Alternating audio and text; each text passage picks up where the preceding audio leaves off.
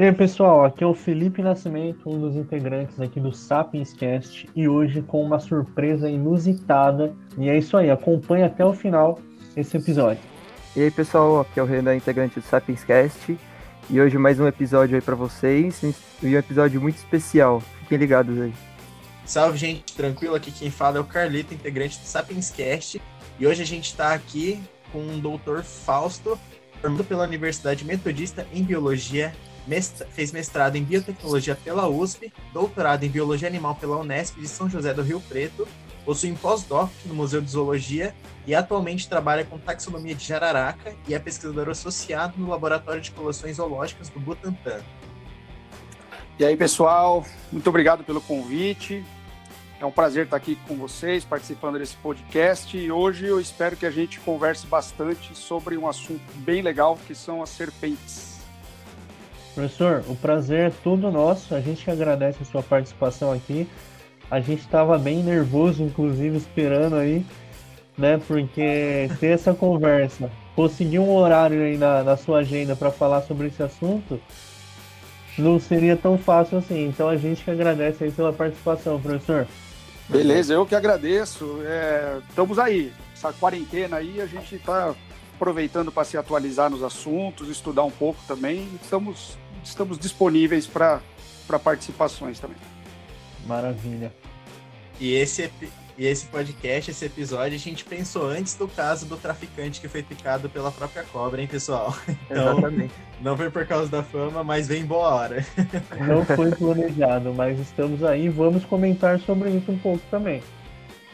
Legal, parece que as serpentes, Um bom- então, acabaram sendo a bola da vez da semana aí, né? Então, foi É, uma, com certeza. É, então. uma escolha A bem gente- acertada.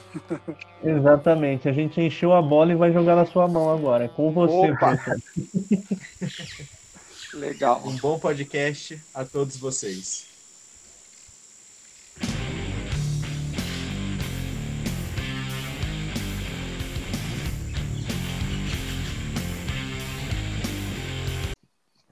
Então, pessoal, começando mais um episódio novo aí para vocês, dessa vez com um convidado muito especial. Para quem não sabe, o Fausto foi o nosso professor aí da Universidade de Mogi das Cruzes e espero que mais para frente a gente possa se esbarrar de novo, seja numa sala de aula, porque a aula dele é fantástica, ou seja para tomar uma cerveja ou qualquer coisa do tipo, jogar uma ideia fora, que vale muito a pena. O cara é fantástico. Pô, legal demais. Obrigado pelo convite. Nem que seja para a gente observar o- o- as constelações aí à noite também, né? Porra. Quem sabe? Muito legal, professor. A gente vai fazer isso com certeza um dia. Massa demais. Então, professor, para a gente iniciar aqui o nosso quadro, né, nosso quadro especial, é, vamos explicar para o pessoal que está ouvindo, basicamente, o que, que é uma cobra, uma serpente, e qual que é, o que, que muda é, eu falar cobra e falar O serpente, nome, tem né? alguma diferença? Tem. Em primeiro lugar, a cobra, as, as serpentes, né? Em geral, são répteis. Elas são classificadas, né? Como dentro do grupo dos répteis. São bem características, né? Répteis de corpo alongado, ausência de membros locomotores e ausência de uma coisa muito importante que separa ela dos lagartos que não têm patas também, porque a gente tem algumas espécies de lagartos sem patas. As serpentes não possuem pálpebras, elas não piscam os olhos, e os lagartos eles piscam. E tem outras diferenças também, diferenças osteológicas, diferenças em, em contagens de escamas, em comportamentos, né? É, mas a gente pode enumerar uma dezena de, de, de diferenças entre elas, tá? Então, assim, basicamente é um animal coberto de escamas, sem pálpebras e sem membros locomotores. É, alguns grupos, como os boídeos, onde estão as sucuris, as jiboias, eles possuem re- um- uma espécie de resquício de cintura pélvica. Né? O que seria isso? Seriam é, remanescentes dos membros locomotores posteriores. Então, ali próximo à cloaca dela, a gente pode observar numa lupa, assim, a gente vai ver que existe uma. Parece uma unha de gato, assim, nas laterais, tá? porque elas ainda conseguem ainda fazer um movimento tal, mas até hoje ninguém nunca estudou é, qual é a função disso, né? Mas assim, quando você olha um raio-x de cobra, né? Você olha assim de uma de um boídeo, a gente consegue ver que lá dentro ainda tem uma estrutura do que provavelmente seria uma pata, né? De um ancestral que ficou ali o remanescente. Bacana. E a diferença entre cobra e serpente tá mais na nomenclatura mesmo, tá? A gente tem é uma coisa que toda toda cobra é uma serpente, mas nem toda serpente é uma cobra. Então vamos explicar como é que funciona isso. É. Quando o, o Brasil foi colonizado, né, que os portugueses, os, os europeus começaram a chegar aqui, eles se deparavam com muitas serpentes aqui, né, na, nas florestas brasileiras, nas áreas abertas. E eles chamavam de cobra, porque cobra é o nome que se dá a alguns grupos de serpentes africanas e asiáticas, como as najas, como as mambas, cobra-rei, né? É, São serpentes que são chamadas de cobra nesses lugares. Tanto que quando a gente fala de cobra-rei, se você for traduzir para o inglês, não é king snake, é king cobra, tá? Então foi uma coisa muito generalizada. Então tudo virou cobra, né? Mas nós, assim, se a gente for ver a semântica da palavra, a gente não tem cobra no Brasil, a gente tem serpente. Tá. Serpente. Legal. Isso. Legal. Mas não tá errado falar cobra porque todo mundo entende, então tá tudo tranquilo. É, padroni- padro- padronizou assim, né? Isso. popularizou. O que eu ia comentar, professor, em relação a isso ainda, é fazendo as minhas pesquisas aqui, né, para me preparar para essa conversa, é, eu estava vendo exatamente isso, que a palavra cobra ela é utilizada como sinônimo de serpente, né? Isso. Mas que cientificamente a palavra cobra ela vai se referir a serpentes da família Colubride. Então Isso. ela. Mas um ponto interessante é que a maioria das serpentes fazem parte dessa família. Sim. Então, é, na procede verdade, é porque colubrídeo é uma família muito grande de serpentes. Né? Na maioria, a maioria das serpentes se encaixam nessa família, que são serpentes não peçonhentas, né? De, a Uhum. maioria de dentes são áglifa, não sei se vocês vão comentar, eu vi que tinha no material ali alguma coisa sobre a dentição, né? É, são serpentes que não possuem dentes inoculadores. E como, como a gente vai é, traduzir da língua espanhola, por exemplo, que eles chamam de culebra, as cobras chamam, são chamadas de culebras. Então, colubride ficou mais associado a serpentes em geral, porque era uma família muito abrangente. Mas essas, essas é, serpentes que são chamadas de cobra na Ásia e na África são da família Elapide, que estão associadas com as corais, tá? Então, são as mambas, são as cobras-rei, são as najas. Essas são as verdadeiras cobras, né? E que são parentes, né, muito próximas, né, dividem a mesma família com as nossas corais verdadeiras aqui do Brasil. Então essas são as verdadeiras cobras, né, o que os europeus se referiam, né, a cobras. Por isso que aqui no Brasil a gente não tem a espécie, é, essas espécies que são chamadas de cobra, tá? E essas que são relacionadas à família Colubride, elas eram colocadas nessa família porque é uma das famílias mais abrangentes.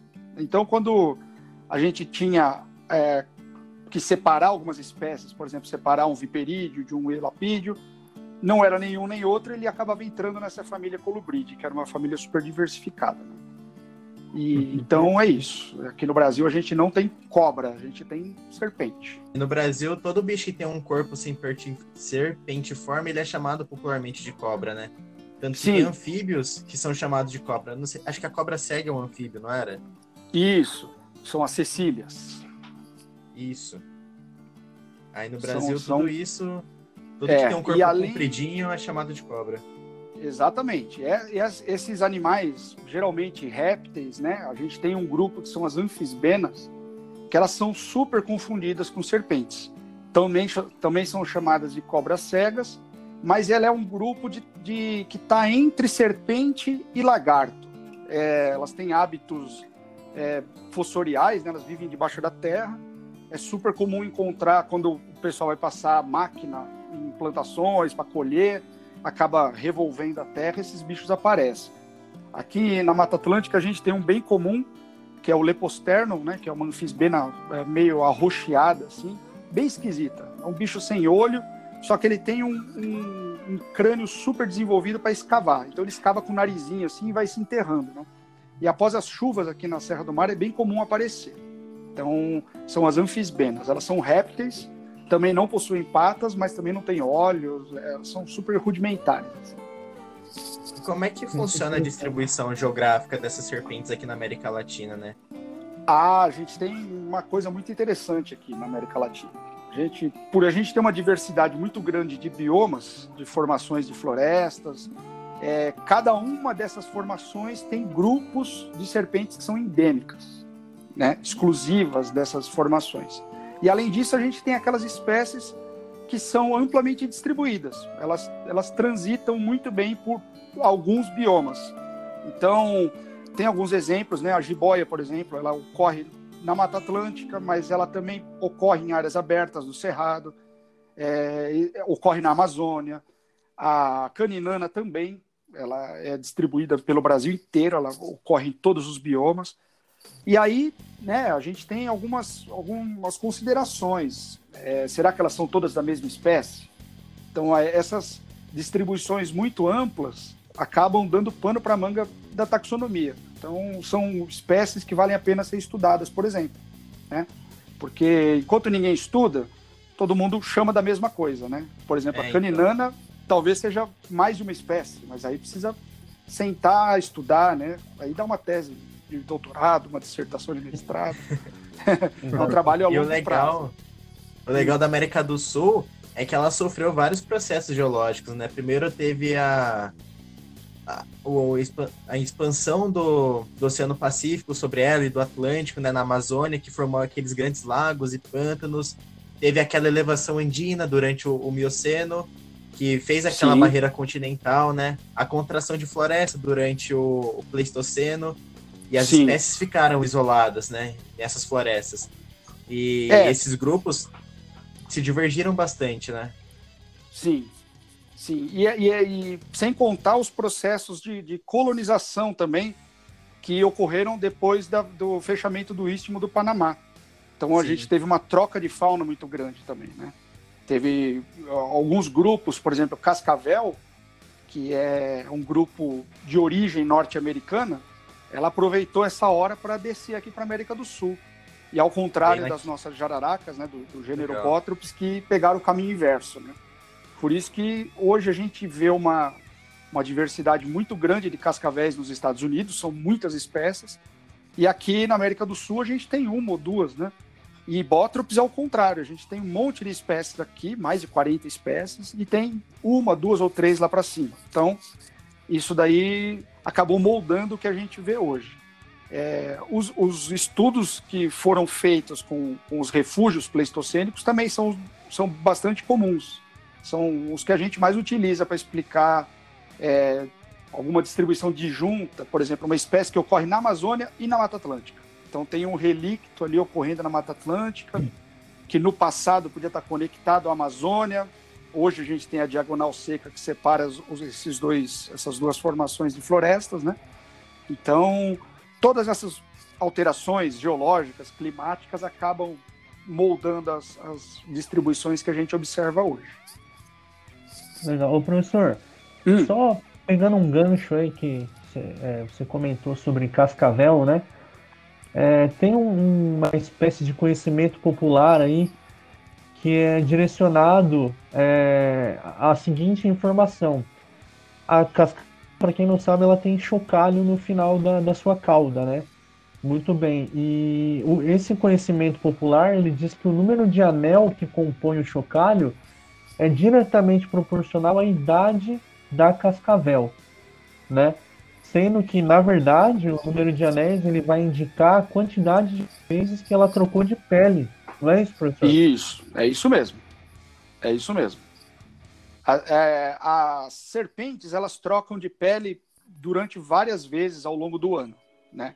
É, como as serpentes crescem indefinidamente, elas têm um limite, né, que eu vou, a gente pode conversar quando chegar nos boídeos, que são serpentes muito grandes, né? Mas as serpentes, elas têm uma, elas têm uma restrição de crescimento que é aquela restrição evolutiva mesmo, né? Você não vai esperar encontrar uma cascavel de dois metros, né? Então ela vai crescer até um metro e meio, assim. Quando ela for ficando mais velha, ela vai crescendo numa taxa bem mais lenta ao ano. Mas ela continua. Cada vez que ela cresce um pouco, ela troca a pele. Aquela pele antiga é renovada por uma pele nova.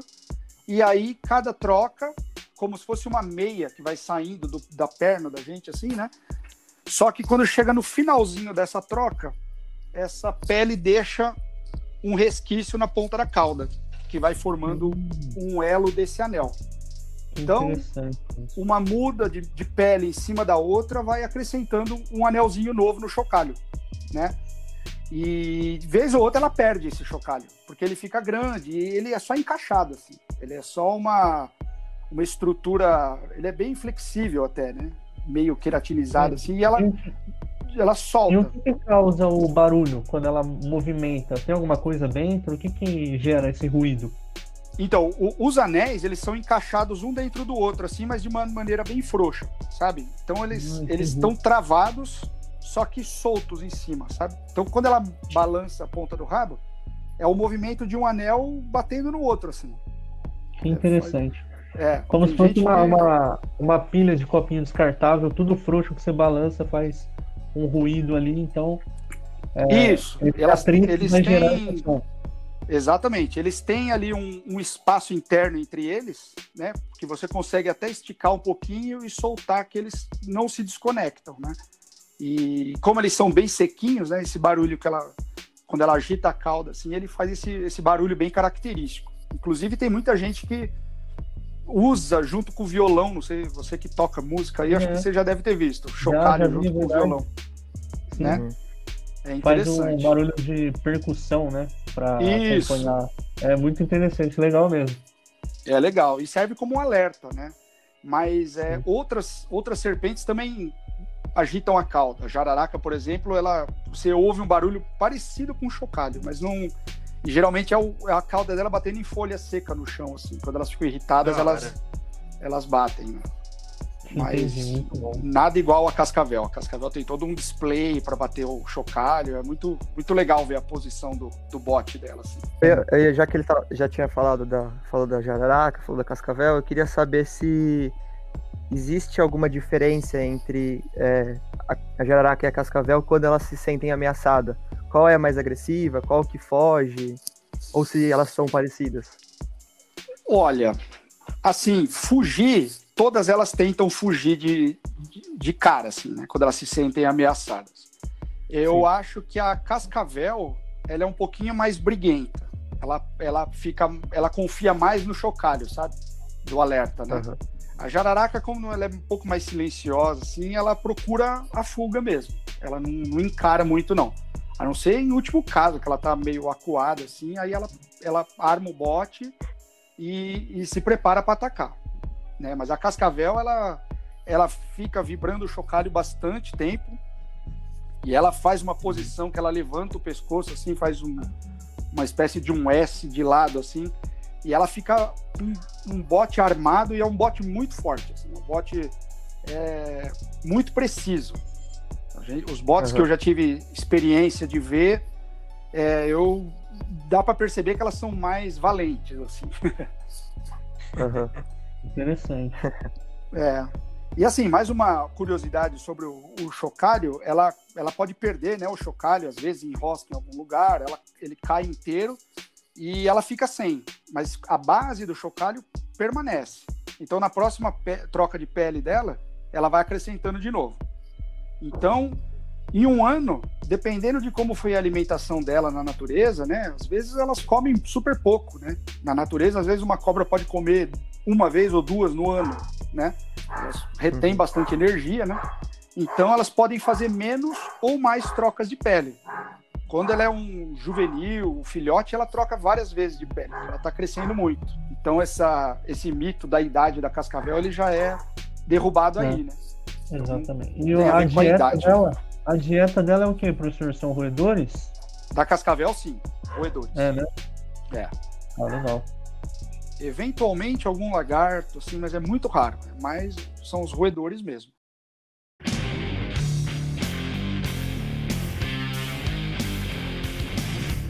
E aí, pessoal, voltando aí para dar continuidade ao nosso assunto. Então, novamente queria agradecer aí essa conversa que a gente está tendo hoje. Então, ouça esse podcast até o final. Lembre-se que a gente tem um material de apoio para quem não é muito familiarizado com o assunto lá no nosso Instagram e tem um material também que está sendo preparado, passando por todo um tratamento que vai ser postado lá no YouTube no nosso canal. Então fiquem atentos. Professor, no início Sim. do nosso diálogo, você usou, é, você estava falando sobre as espécies endêmicas aí, né? Uhum. Então, explica um pouquinho para as pessoas que não sabem o que é, o que são espécies endêmicas, por favor. Claro. As espécies endêmicas são aquelas que apresentam uma distribuição exclusiva de uma localidade e só naquela localidade. Tá? Então, quando a gente olha para os biomas é, florestais e áreas abertas, como eu tinha mencionado, a gente tem serpentes, vários grupos de serpentes que ocorrem e são exclusivos desses biomas. Então, a essas espécies a gente dá o nome de espécies endêmicas. Né? Quando a gente pensa em endemismo, a gente lembra de exclusividade, que são espécies que só ocorrem em uma determinada localidade. Então, fica uma dica aí para quem for fazer o Enem. Quando você ouvir endemismo, lembre-se dessa explicação. Exatamente. Então, e o endemismo ele pode variar. Né? tem uma espécie que pode ser endêmica de uma formação florestal, mas essa formação é grande e essa espécie ocorre em toda essa formação. Mesmo ela sendo amplamente distribuída, ela só vai ser distribuída dentro dessa é, formação florestal. Ou se é um, um, se a gente está estudando um grupo de anfíbios, por exemplo, outro grupo que tem bastante endemismo são o grupo dos opiliões, né? Aqueles aracnídeos malucos que parecem aranhas, né? Eles uhum, apresentam uhum. uma taxa de endemismo altíssima. Então, se a gente for analisar as cadeias de montanhas, cada topo de morro tem uma espécie endêmica de opilião. Então, mas o opilião é uma escala muito menor do que serpente, né? A gente só tem uma escala parecida quando a gente trabalha com espécies insulares, por exemplo. Perfeito. Sim. E, professor, falando um pouco mais dessa questão do endemismo, né? Uhum. Tem uma espécie brasileira, é, acho que a maioria do pessoal que está ouvindo já deve ter ouvido falar alguma vez na vida, que ela é, é específica de uma ilha no litoral de São Paulo, né? Sim. É a jararaquilhoa, né? Certo. O que que ela, o que que ela difere evolutivamente das jararacas do continente? É, e o que que fez com que ela se diferenciasse é, tanto morfologicamente quanto a questão do, do seu veneno, enfim. Legal. Essa, essa parte é uma parte muito interessante para a gente discutir, porque tem muita coisa a ver com o que eu desenvolvi no meu pós-doutorado e o que eu continuo fazendo atualmente, né? É, por incrível que pareça, a gente tem várias espécies que são endêmicas de ilhas aqui no litoral de São Paulo. Né? O caso mais emblemático é esse da jararaquilhoa, que é a Bótropes insulares. Ela é endêmica da Ilha da Queimada Grande, que é uma ilha que tem aqui na, na divisa de Itanhaém com Peruíbe, mais ou menos uns 35 quilômetros da costa, de, aqui da praia, né? E o que aconteceu foi que no passado, na, durante a última, o, o último período glacial, o nível do mar ele estava um pouco mais baixo, né? uns 40 até 60 metros mais baixo. Isso fez com que a população de jararaca que ocorria aqui no litoral estivesse amplamente distribuída para dentro, onde hoje é o mar. Então, todas essas ilhas que a gente vê no, no na praia, quando a gente está na praia, se a gente vê algumas ilhas ali ao fundo, em questão de, de 10 a 15 mil anos atrás, elas estavam conectadas ao continente, porque o nível do mar estava mais baixo. Então a gente tinha ali uma distribuição ampla de jararacas. Quando esse nível do mar voltou a subir, o que, que aconteceu? Esses topos de morro ficaram isolados novamente. E essas populações ficaram isoladas nesses topos de morro. Né? Um desses casos é a Ilha da Queimada Grande. Então a gente tem ali uma, uma amostra do que era uma distribuição ancestral que ocorria por toda a Serra do Mar aqui. Ficou uma populaçãozinha isolada lá na ilha. Né? E aí, o que, que vai diferenciar são as pressões seletivas mesmo, né, do que ocorre no ambiente. quando a gente vai comparar uma jararaca com a outra, a gente tem que analisar qual é a dieta dessas espécies, tipo de ambiente que elas ocupam, né? É, como é o modo reprodutivo. Aí a primeira coisa que a gente esbarra é na alimentação. A jararaca continental, quando ela é o filhote de uma jararaca continental, ele come sapinhos, né, pererecas pequenininhas, come lacraia. Quando ela cresce, ela se alimenta basicamente de roedores. Na Ilha da Queimada Grande, a gente não tem roedores. Então, provavelmente eles foram extintos né, ao longo dos anos e essas jararacas tiveram que se adaptar a uma nova dieta. Então, elas passaram a se alimentar de aves migratórias, que são aves que passam de tempos em tempos pela ilha, pousam lá na ilha, ficam lá uma semana, se alimentam tudo e seguem viagem para outro lugar. Porque, por incrível que pareça, as aves da ilha aprenderam a evitar a cobra. Então, ela Ah. raríssimas vezes se alimenta de aves da própria ilha. Ela se alimenta geralmente de aves migratórias que pousam lá. E isso fez um- uma série de, de- fez com que ela se modificasse por uma série de coisas. O veneno tem que ser um veneno eficiente para que ela possa picar a ave e manter a ave na boca, porque senão ela ela perde a ave, a ave voa, ela perdeu a comida. Ela tem que aprender, ela teve que aprender a subir em árvores, é, a, a usar mais o ambiente arborícola, né? As jararacas do continente eventualmente também sobem, mas as jararacas da ilha sobem muito. Então tem época do ano que Uhum. você encontra elas todas em cima das árvores, né? Então isso, né, é, somado a outros eventos genéticos, né, que você tem algumas características que se fixam numa população quando você tem uma, uma taxa de endocruzamento muito grande, e isso ao longo dos anos vai moldando uma espécie que se diferencia das outras, né? Então, professor, é, só para o pessoal ter uma ideia, qual é a, há- Há um levantamento de números de cobra nessa ilha por metro quadrado? Como que funciona? Tem um levantamento, sim, tem, tem um, um trabalho que estima em torno de 1.500 a 2.000 cobras na ilha. É, é, mas isso, esses trabalhos, eles, é, eles variam, né? Os seus resultados vão variar de acordo com o método que você usa para calcular o número da população, né? É, Uhum. Então, você tem trabalhos que fazem alguns quadrantes na ilha, assim, né? Você delimita os quadrados, né? Quadricula a ilha toda no mapa e você faz um sorteio, vai até aquele quadrado, faz uma varredura lá dentro e, e vai fazendo essas contas, né? Você eh, vai Sim. amostrando todos os quadrados e no final você extrapola. Você pega o número que você tem, você faz um, um cálculo maluco lá que eles conseguem extrapolar quanto seria a população total da ilha. É, porque Uhum. é difícil. É, quando tem as expedições né, para essa ilha, a gente procura marcar todos os bichos que a gente encontra. Então a gente põe um microchip, mede, pesa, né, marca o bicho para poder ter uma recaptura depois e essa recaptura também fazer parte do, do cálculo, né?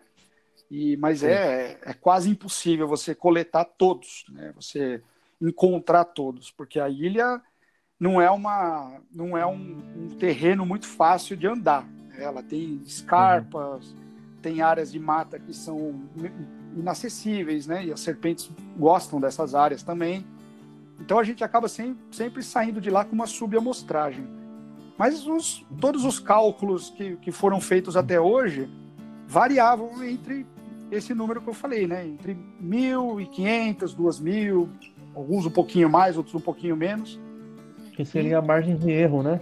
Isso. É, e, e muita coisa tem que ser levada em conta também, né? Qual é o período que você vai lá trabalhar? Se é no verão, você vai ver muito mais bicho. No inverno, você quase não vê bicho nenhum, que eles estão todos intocados, né? Estão Aham. abrigados. Então, mas e aí calcula por pela área, né? Vê o tamanho da ilha, calcula mais ou menos Sim. a taxa e faz um cálculo extrapolado. E assim, aproveitando esse assunto sobre as serpentes de ilhas, né? Esse vocês vão cansar de ouvir, porque eu, eu gosto muito de falar disso. A gente gosta também, professor, que é isso. é um dos É um que eu mais gosto de falar. Aqui no litoral de São Paulo, a gente tem mais uma espécie que é a Botrytis alcatraz, que é da, da ilha dos Alcatrazes, que fica aqui entre Bertioga e São Sebastião. É, Aham. Se alguém descer para Bertioga ali, é uma ilha que está lá no fundo, compridinha assim. Fica lá uns 35 quilômetros também. É o mesmo caso da Jararaquilhô.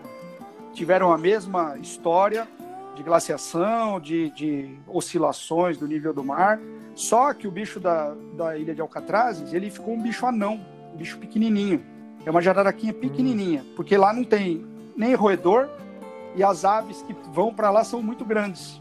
Então elas não se alimentam disso, elas se alimentam só de lacraias, inclusive quando adultas, eventualmente uma rãzinha de solo ali, uma perereca, mas elas ficaram pequenas. E o veneno certamente é diferente da insulares, né?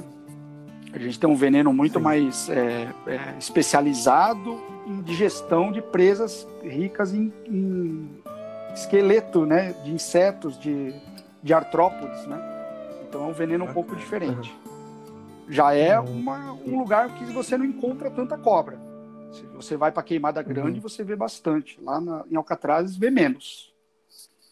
A ilha agora, Entendi. a ilha da Queimada Grande é, é proibida, né, de entrada, é só com autorização. E só pesquisador pode ir, né? Sim, Da Marinha, né? Só autorização da Marinha. Isso. É, a queimada É grande, isso? na verdade, ela sempre foi, né, proibida. É que como não tinha fiscalização, o povo entrava lá, Uhum. né? Tinha relatos de, de roubo de bicho para tráfico internacional. Uma época, o, o pessoal do laboratório do, do Butantan fez um levantamento, encontrou bótropes insulares num site lá da, da Ásia, assim, vendendo Nossa, bicho na Deus. internet, assim. Nossa senhora. É, porque era, era fácil. Você aporta o barco lá, sobe, pega lá uma meia dúzia e vai embora, entendeu? Hoje não. Hoje Aham. você tem uma fiscalização. Em Alcatraz, E elas são bonitas, são, né? São lindas. São bem bonitas, né? E Uhum. Alcatrazes tinha outro problema. A ilha era super protegida pela Marinha, porque até pouco tempo era uma, era uma base da Marinha lá. Que eles faziam Hum. treinamento de tiros. Então eles ficavam com o navio de longe ali, tem uns alvos pintados lá no, num canto da ilha, e eles direto faziam um treinamento de tiro lá. Tanto que algumas vezes a ilha pegou fogo em um pedaço. Né? E, Aham. e aí, com briga né, dos pesquisadores, ambientalistas, junto com o IBAMA, conseguiram embargar isso, porque tem uma espécie de, de rã, de riacho lá, que fica num canto da ilha, que o fogo chegou ao lado do riacho. Mais um pouquinho, essa espécie tinha sido extinta, né? E é uma espécie endêmica também, né? Nossa senhora. É um problema. Então, professor, vou pegar uma, uma carona aí no assunto, vou fugir um pouco dessa parte específica Uhum. para me posicionar aqui em relação a, a uma coisa muito interessante, que é o seguinte: estou ouvindo aqui a explicação maravilhosa que o senhor está dando aí, é, e é muito evidente, né, a, a, a seleção natural, essa, essa ferramenta evolutiva, né? Você vê a variedade de tamanho das espécies de acordo com o local. Se não tem uma dieta apropriada, ou ela é muito pequena, ou ela pode ser é, muito grande, dependendo da, da dieta e tudo mais. Né? Uhum.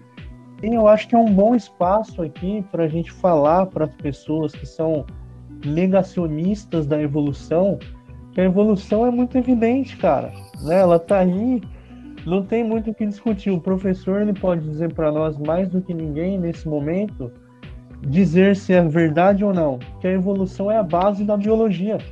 Com Então, se certeza. você- não é? Se você descarta a evolução, consequentemente você está descartando toda a biologia e também a medicina, que ela se baseia nas evoluções dos estudos em biologia para que tenha o avanço medicinal, de fármacos e tudo mais. Claro. A gente está percebendo que o estudo sobre a evolução de qualquer ser vivo, ele é fundamental para a gente compreender, inclusive, a nossa própria existência, né? Quando a gente vê esses é, exemplos que são que estão na nossa frente, né? Por exemplo, ilhas, a gente considera as ilhas como se fossem laboratórios naturais. A gente tem ali a datação de quando ela se isolou, a gente consegue estimar quando essas espécies começaram a se modificar nesse lugar. E aí, calculando todo esse tempo que elas, que elas estão isoladas, a gente consegue enxergar né, com os próprios olhos as diferenças que essas espécies apresentam atualmente.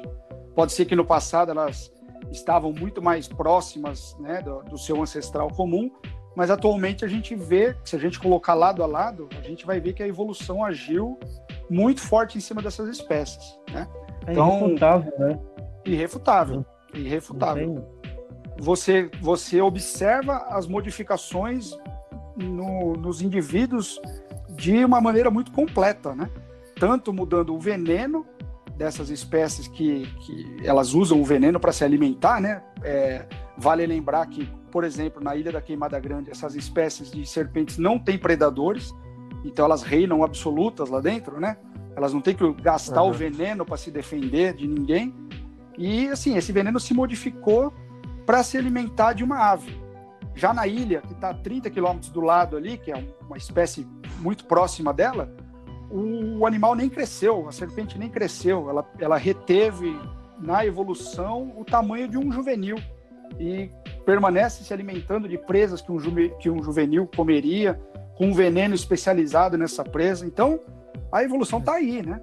É, os modos Nossa reprodutivos, tudo mais, está aí na nossa cara para a gente ver, né? Então, assim, É não adianta a gente negar a evolução, né? Se a gente consegue enxergar ela ocorrendo ali na nossa frente, né? E Exato. tudo isso que a gente está vendo é uma fotografia do presente, né? No passado, a gente tinha um outro panorama disso, mas também todas as espécies caminhando para uma evolução. O que seria essa evolução, né? A permanência dela na ilha, né? O sucesso reprodutivo, perpetuação da espécie. Então, isso aí mais do que explica tudo isso, né? A gente vem estudando em biologia, né? Sensacional, professor. Isso, inclusive, até é, o senhor falou que é, a gente pode entender como uma fotografia do presente, né? É, e realmente, tanto que se a gente olhar as evidências, elas apontam, é, assim, de forma irrefutável, que as espécies, diferentes espécies, elas têm um parentesco entre si. Sim, né? Então isso é uma, uma super, uma fortíssima evidência aí da evolução das espécies por seleção natural. Com certeza, com certeza. E assim, não apenas a seleção natural, né? A gente tem, às vezes, é, casos que, em que eventos estocásticos aconteceram para Uhum, que verdade. algumas espécies saíssem de cena e outras tomassem o lugar delas. Né? Se a gente observar quantos milhões de anos os dinossauros ficaram aqui na Terra, é muito mais tempo do que qualquer outro ser vivo já esteve, né? Eles ficaram por mu- milhões de anos, até, até chegar é, a extinção, né, que provavelmente foi causada por um, por um asteroide que caiu, e, e isso é, funciona como se fosse uma, um incêndio numa floresta que dá oportunidade para novas espécies saírem. Né? A gente tinha ali ancestrais de mamíferos com corpo bem reduzido, que viviam é, reclusos, em tocas, tudo mais. De repente, eles viram um ambiente propício para a sua própria evolução. E hoje a gente tem uma evolução absurda de mamíferos, ao contrário do que a gente tinha de dinossauro, que só temos praticamente as aves hoje, né? É Sobrevivendo. verdade. Muito bom. E são eventos Realmente. aleatórios, né? Sim, completamente. Inclusive, professor, o senhor citou aí sobre os dinossauros, né? É, em relação a, a uma coisa que a priori vai parecer que não tem relação nenhuma, mas vocês vão ver que tem. É, até um tempo atrás, na ciência, né, a gente discutia-se a origem das aves, por exemplo, né? E essa foi uma discussão bastante controversa aí durante um bom tempo na biologia evolutiva, né? No mais, na atualidade, o pensamento dominante da ciência, e quando eu falo pensamento, é claro que não é uma hipótese, uma suposição, é baseado em evidências, é dentro da metodologia científica, né? Que Uhum. esse pensamento dominante é de que as aves seriam é, um, um grupo de terópodes, né? Que evoluíram na era mesozoica. Então, isso indica que eles são uma linhagem relictual aí dos dinossauros. Procede, professor? Procede. É que assim, a gente tem uma imagem de dinossauro, né, que atrapalha um pouco o nosso raciocínio. Quando a gente pensa em dinossauro, a primeira coisa que vem na cabeça é um brontossauro, é tiranossauro rex, né, são os dinossauros tradicionais, né? Mas Exato. acontece que naquela época a gente tinha uma diversidade de, de, de fauna muito grande. E dentre elas, a gente tinha ancestrais de aves que ocorriam juntos, né? É, Ancestrais das aves atuais, né? É, eles, na verdade, são aves também, mas são, a gente não tem mais aqueles espécimes que viviam naquela época. A gente tem é, remanescentes, né? Descendentes desses, desses clados, né? Dessas, desse- desses grupos de aves pré-históricas. E é isso, quando a gente vai pensar em evolução, e voltando, que a gente tinha falado lá atrás, né, do, da, do parafiletismo dos répteis, né, que eles não são um grupo natural, um grupo monofilético, é exatamente por causa disso. Quando a gente olha, é, não tem como incluir é, réptil como um grupo monofilético se a gente não considerar as aves dentro deles. Né? Antigamente, né, antigamente que eu falo, são milhões de anos atrás, né, quando a gente tinha dinossauros, um dos grupos de dinossauros deram origem às nossas aves atuais hoje. E esse grupo não foi extinto. Então, é, a aproximação dele com os crocodilianos, que a gente observa hoje, ela não é tão simples assim, né? De uma dicotomia de cladograma, por exemplo, que você vê ave de um lado e cro- crocodilo do outro. Isso é o que sobrou, é o que sobrou atualmente. Antigamente as relações eram muito mais complexas. A gente tinha muitos grupos de crocodilianos, muitos de aves, e esses grupos compartilhavam um ancestral comum. Então, ao longo dos, do- da evolução, muitos desses é, componentes desses grupos foram extintos, e o que a gente tem no cenário atual hoje são dois, né, que são os, os arcossáurios, né? São os crocodilianos e as aves. Então, tá aí mais um, mais um exemplo de evolução, né? Que a gente olha para uma coisa e olha para outra, eles compartilham algumas sinapomorfias, mas eles praticamente não têm nada a ver um com o outro, né? Isso é sensacional, né? Saber que o crocodilo Legal. e as aves estão mais próximas do que crocodilo e lagartos, né? Exatamente. É muito interessante. Uma galinha, né? É. Você olhar aquilo e imaginar que aquilo tá próximo do É só você olhar pro pé da galinha, né? Você vai ver um pé de tiranossauro se Sim. você fizer isso. Sim, É o você pegar pessoal- uma pata de lagarto, O pessoal associa muito o tamanho também, né? Acha que a evolução é relacionada Sim. a tamanho. Então, como que um dinossauro tá uma galinha que é pequena hoje? Então, o pessoal não tem essa noção, né? Então, pois é. São várias coisas ao longo dos milhões de anos evoluindo, né? Que vão ficando ali. O que vai, o que vai proporcionando o sucesso desses animais no ambiente vai, vai se perpetuando. O que não vai é selecionado e cai fora. É eliminado, né? Legal. É, não tem espaço para eles. O ser humano só está aqui porque ele conseguiu de maneira, vamos dizer, sorrateira e trapaceira, né? Porque a gente não era É para estar aqui verdade, também. É. É verdade. Uhum.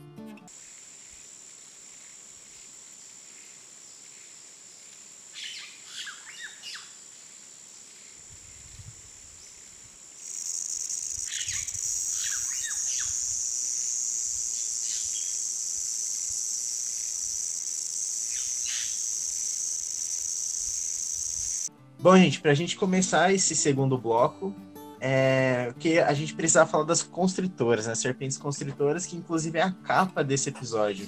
Que a gente colocou a periquitamboia, é, que é uma serpente constritora da mesma família da jiboia e da sucuri. E ela representa bem a América Latina, né? Que é o intuito desse podcast é exaltar todo esse continente maravilhoso que a gente vive pela cor verde dela e tudo mais. É, ela, é uma, ela é uma serpente, como vocês vão ver aí na imagem, ela é toda verde. E ela mata o. Assim como a sucuri de boia, ela vai matar as presas por constrição. Ou seja, ela vai matar por sufocamento. Ela é uma serpente de hábitos arborícolas. Ou seja, ela vai viver nas árvores, nos dosséis e tudo mais. Ela também é de hábito noturno. E ela fica muito bem camuflada entre as folhas. Pela cor verde dela, né? Ela se camufla muito bem. É, Professor, você podia explicar pra gente o que é uma cobra constritora e por que que as pessoas têm tanto medo dela a ponto de demonizar elas usando a anaconda como exemplo, demonizando a sucuri e tudo mais? Claro. Então, é, é, eu acho que assim, serpentes em geral já causam na população um certo receio, né? Quando você menciona esse assunto, ou fala que trabalha, ou fala que viu, as pessoas já arrepiam o cabelo, né? Isso tem, isso tá lá, é, uma, é um castigo, a gente brinca até, né, entre os colegas, que é um castigo bíblico, né? Elas já estão lá e elas são né, massacradas desde então, né? Cara, interessante isso. É, e no caso das constritoras, existem muitas lendas, né? Claro que alguns casos são reais. Existem casos de, de morte de seres humanos causados por serpentes constritoras, né? É, na Ásia, se vocês pesquisarem, vocês vão ver que tem acidentes com pitons, que são gigantescas também. É, aqui no Brasil tem alguns casos bem pontuais, assim, de, de serpentes do, do, do, grupo das sucuris, né? Que pegaram pessoas também. Mas são casos muito, muito raros. Assim, a pessoa, sabe, são serpentes muito lentas, elas não são muito ágeis na ação. Assim. Você vê uma serpente vindo, parece um jabuti vindo naquela velocidade, né? Ela não vai, ela não vem rápida, ataca você e sai puxando cabelo, cabeça, não é nada disso, né? Que nem o Pessoa... filme da Anaconda mostra, né? Que a equipe Imagina. lá de pesquisadores foi pra Amazônia e É, aí, imagina. porra, deu uma merda e aí veio a cobra gigante de uns 9 metros, 9, 10 Engole o metros cara e matou todo É mundo. foi escrito pelo Richard. Esse, Demonizar É, os bichos, né? pra ganhar fama.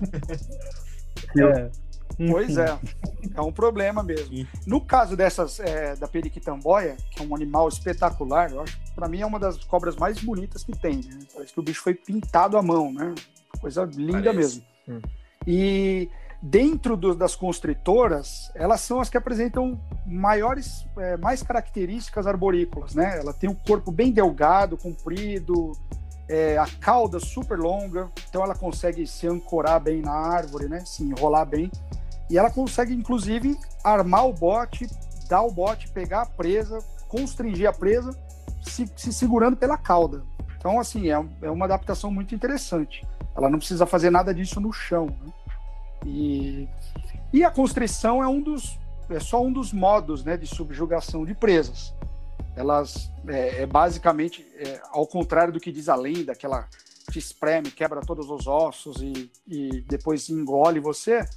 É muito raro ter uma quebra de ossos assim. Não é assim que funciona. Elas vão só se enrolando no corpo e apertando. A cada respiração, cada hora que você solta o ar, ela aperta um pouquinho mais. Então aperta mais, aperta mais, uma hora você não consegue mais expandir né, a caixa torácica, respirar, e você morre asfixiado mesmo. Então é, não- você não vai morrer porque quebrou, quebrou todos os ossos, né?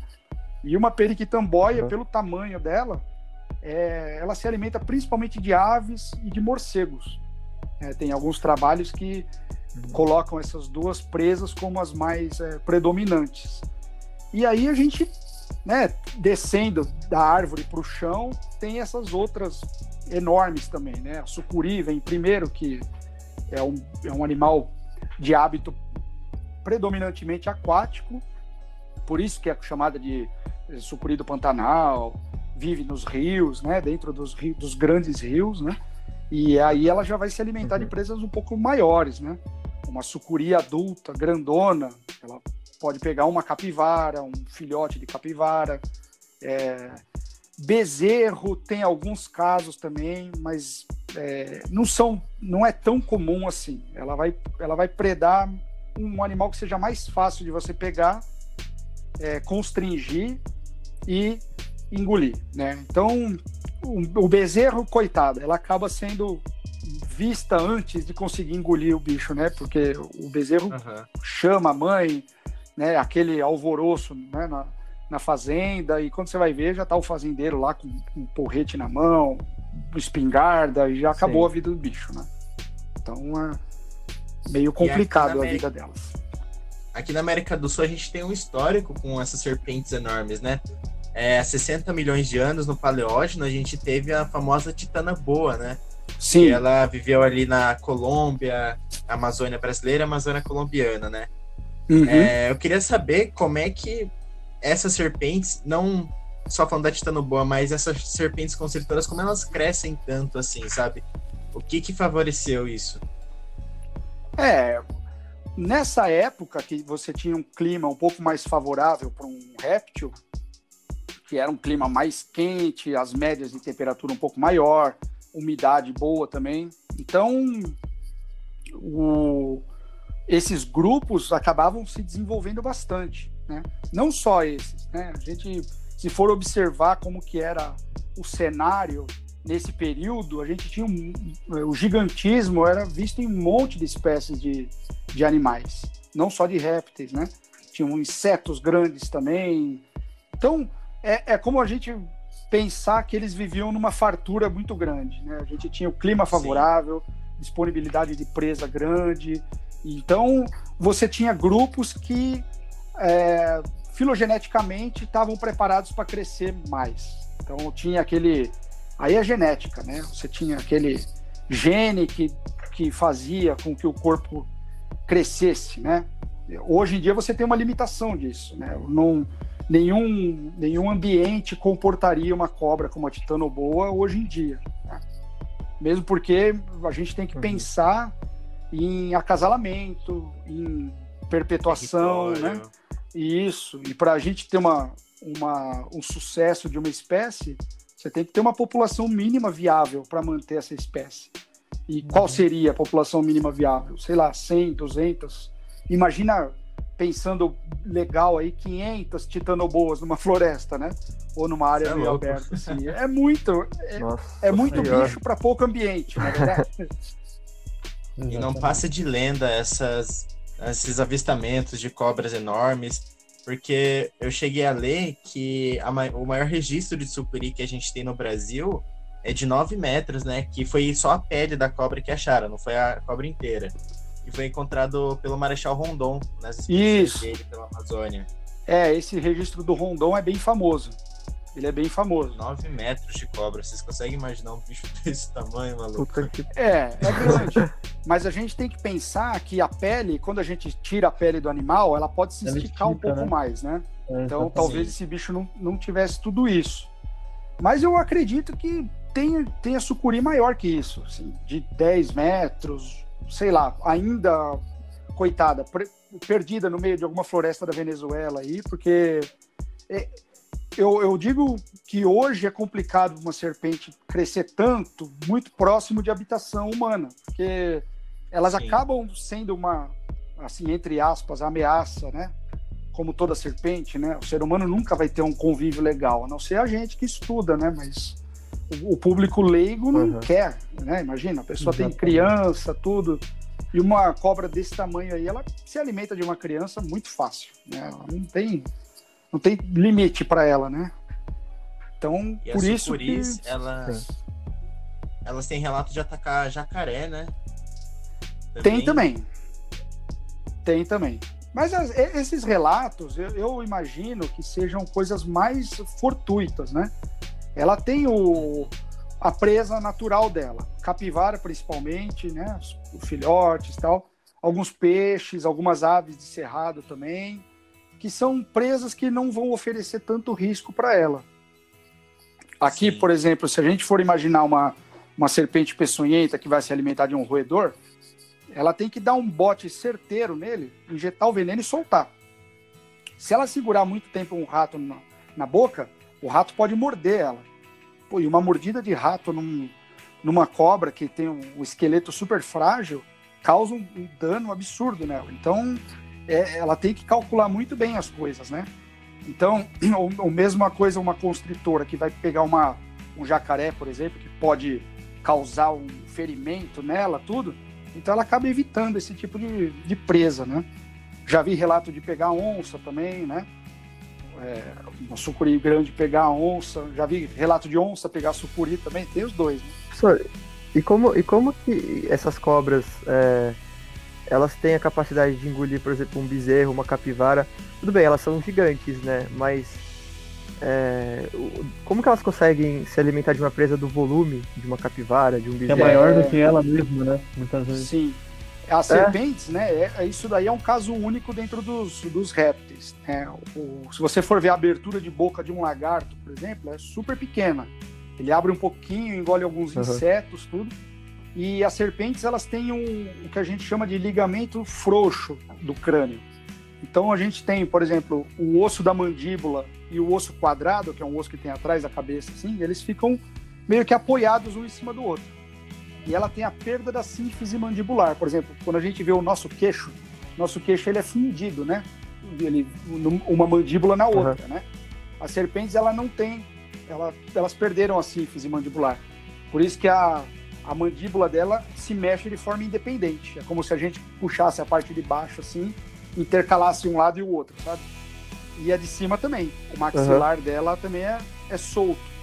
Na hora que ela está se alimentando, ela, ela consegue soltar a mandíbula do osso quadrado e aí a abertura da boca já vai, nossa, já aumenta duas, três vezes o, nossa, a circunferência dela. E aí ela, ela abocanha o animal e com essas mandíbulas e os maxilares soltos, ela consegue meio que caminhar com a boca em cima do bicho. Então ela dá um passo para a parte de cima, outro com a de baixo, hum. e ela vai meio que Caraca. andando em cima muito... e ao mesmo tempo puxando a presa para dentro da boca. Né? Muito interessante, cara. Fora, professor, fora Fora a elasticidade do trato Sim, digestivo dela, né? Também. Da, do epitélio como um todo, né? Ele se expande bastante. Sim. E todos os dentes dela são voltados para trás. Se vocês observarem um crânio de cobra, é tudo uhum. virado para trás. Porque mesmo se a presa estiver um pouco viva, ela não consegue sair escapar, mais. Escapar, ela né? só vai para dentro, não para fora, entendeu? Porra, que demais. É. e aí depois que ela engole, é, aí depois isso tem uma outra coisa também a traqueia dela, ela consegue expandir para fora da boca.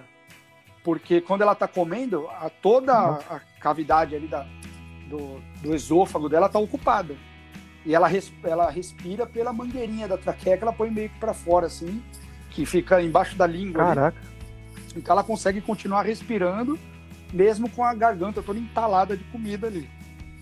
Puta, que legal esse mecanismo. É. E aí, se vocês é, observarem num, num, filme, logo depois que ela engole, ela meio que boceja, assim, ela vai pondo os ossos da boca tudo no lugar, assim, ela vai virando a cabeça, bocejando, e aí os vão tudo se encaixando, aí pronto, tá Ou alimentada. Seja, essa, essa é a parte verdadeira do filme. É, é, verdade, é, então. é a única.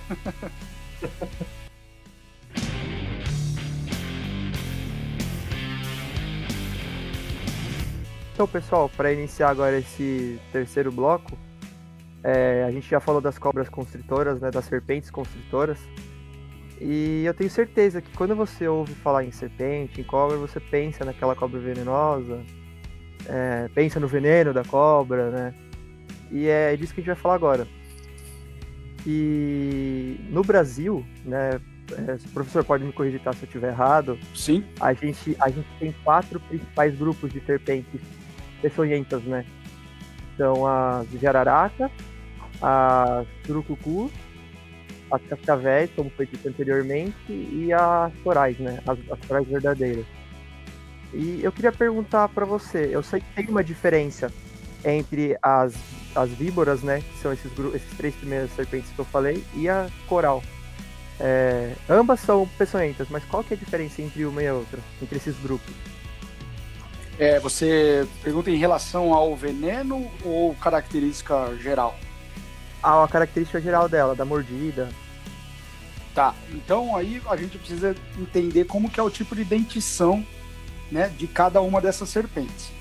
É, uhum. Nós temos alguns tipos de dentições. Né? Em geral, assim, os, os, grupos mais comuns, né, os colubrídeos, que, que abrigam muitas espécies, que são os mais diversificados, assim como o grupo das, dos boídeos também, né, das constritoras. Elas apresentam a dentição áglifa, que é uhum. quando a, toda a dentição, todos os dentes têm aproximadamente o mesmo tamanho e elas não possuem dentes inoculadores de veneno. Não significa que elas não tenham toxinas na boca, tá? Isso é um assunto bem é, mais recente, tá? É um, são pesquisas bem mais modernas que estão ocorrendo, inclusive lá no Butantan tem grupos trabalhando com isso, que eles estão descobrindo que praticamente todas as serpentes possuem algum tipo de toxina. É, que essa toxina é utilizada para uma série de coisas, principalmente para a alimentação da serpente. E aí a forma como ela vai é, fazer essa toxina entrar em contato com a corrente sanguínea ou do, de, de um predador durante a defesa ou do alimento é a forma como ela vai morder esse animal. Né? Então, as mordidas das serpentes elas estimulam a secreção dessas toxinas. Né? Então, mesmo uma serpente áglifa, né, essas que não têm dentes inoculadores, na própria saliva dela pode ter substâncias que podem causar uma irritação local, é, nada muito grave, né? Assim, de forma geral. Mas quando a uhum. gente vai pensar em envenenamento, a gente tem que pensar principalmente na condição da pessoa, tá? Cada um reage de um jeito, né? Aos, às diferentes toxinas. É, é como se a gente pensar em alergia, né? Uma pessoa pode não ser alérgica à picada de abelha, por exemplo, pode tomar um monte de picada de abelha. E tem gente que morre com uma picada de abelha só, porque o corpo reage de uma forma muito agressiva ao veneno, né?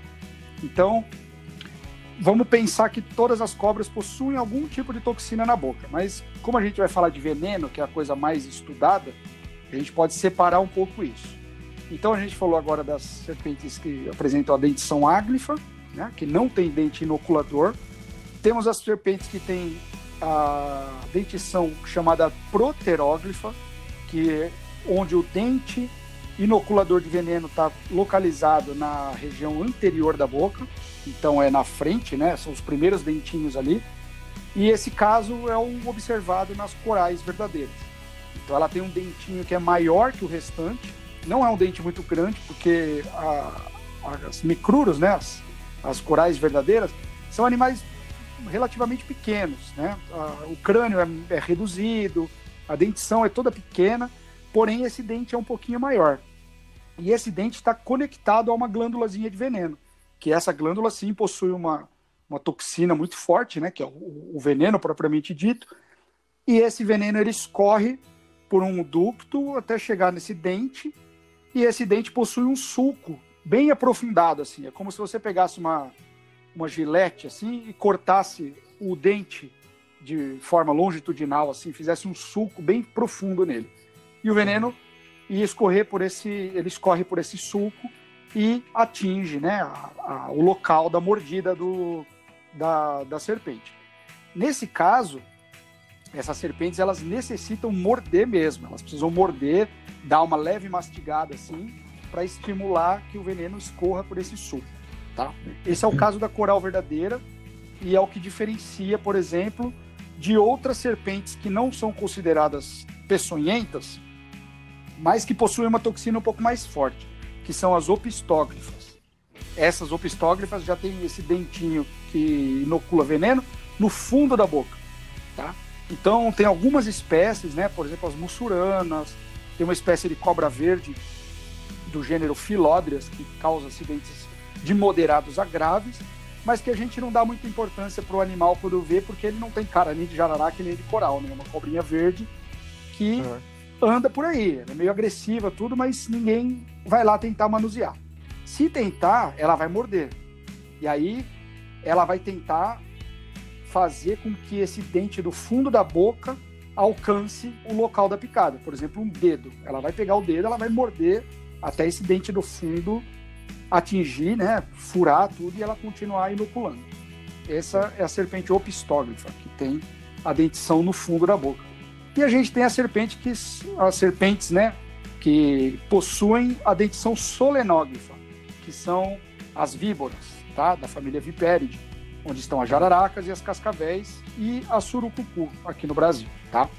Essa daí, esse é o método que a gente chama de picar, de fato, porque as outras, no entanto, elas mordem, né? Elas precisam morder para inocular. No caso dessas víboras, o que ocorre é realmente uma picada e o dente dela é muito semelhante a uma agulha de injeção. Ele é totalmente fechado e ele tem um canal oco que passa por dentro dele, que conecta dentro da glândula de veneno. Então, na verdade, a, a, a agulha de injeção é que se parece com o dente, né? Naquela uhum. história, quem veio primeiro, o ovo ou a galinha, o ovo veio muito antes do que a galinha, né? Na evolução. E nesse caso, o dente da serpente veio muito antes da agulha de injeção também.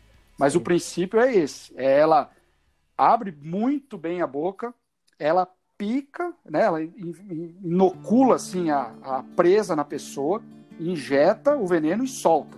Ela não fica lá mordendo, mastigando para o veneno sair. Então, e, e acho que é por isso que essas daí causam o maior número de acidentes também, né? Porque é, é uma coisa muito rápida, não necessariamente a pessoa está lá manuseando a cobra. Às vezes você passou ao lado dela, pisou do lado dela, ela já dá um bote no pé ali. Se a pessoa está sem bota, já sofre um acidente. Ou no caso de você abaixar para pegar alguma coisa, no, né, tá na floresta ali no mato, pega alguma coisa no chão, não vê o bicho e o bicho acaba picando a mão da pessoa ou o braço, né? Sim. E, então, professor, é, é- é engraçado que você comentou isso, né, da, é, da, da dificuldade que a, a cobra, a- as pessoas têm em sofrer acidente, por exemplo, com a coral, né, pela, pelo mecanismo de, de, de mordida dela, do, do, de aplicação do veneno, Sim. ser um pouco menos prático, né, digamos Uhum. assim, comparado com as víboras.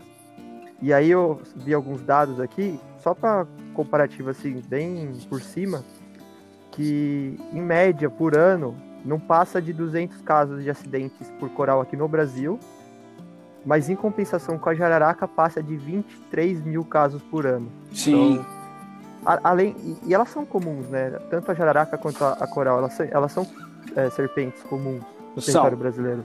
são comuns, são comuns.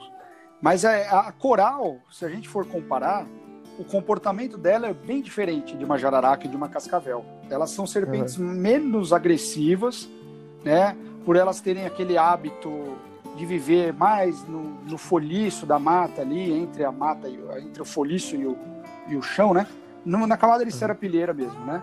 Elas, elas têm o olho bem reduzido, é um hábito né, criptozoico que a gente chama, né, que elas ficam meio escondidas, meio no escuro, e esse hábito de não atacar muito.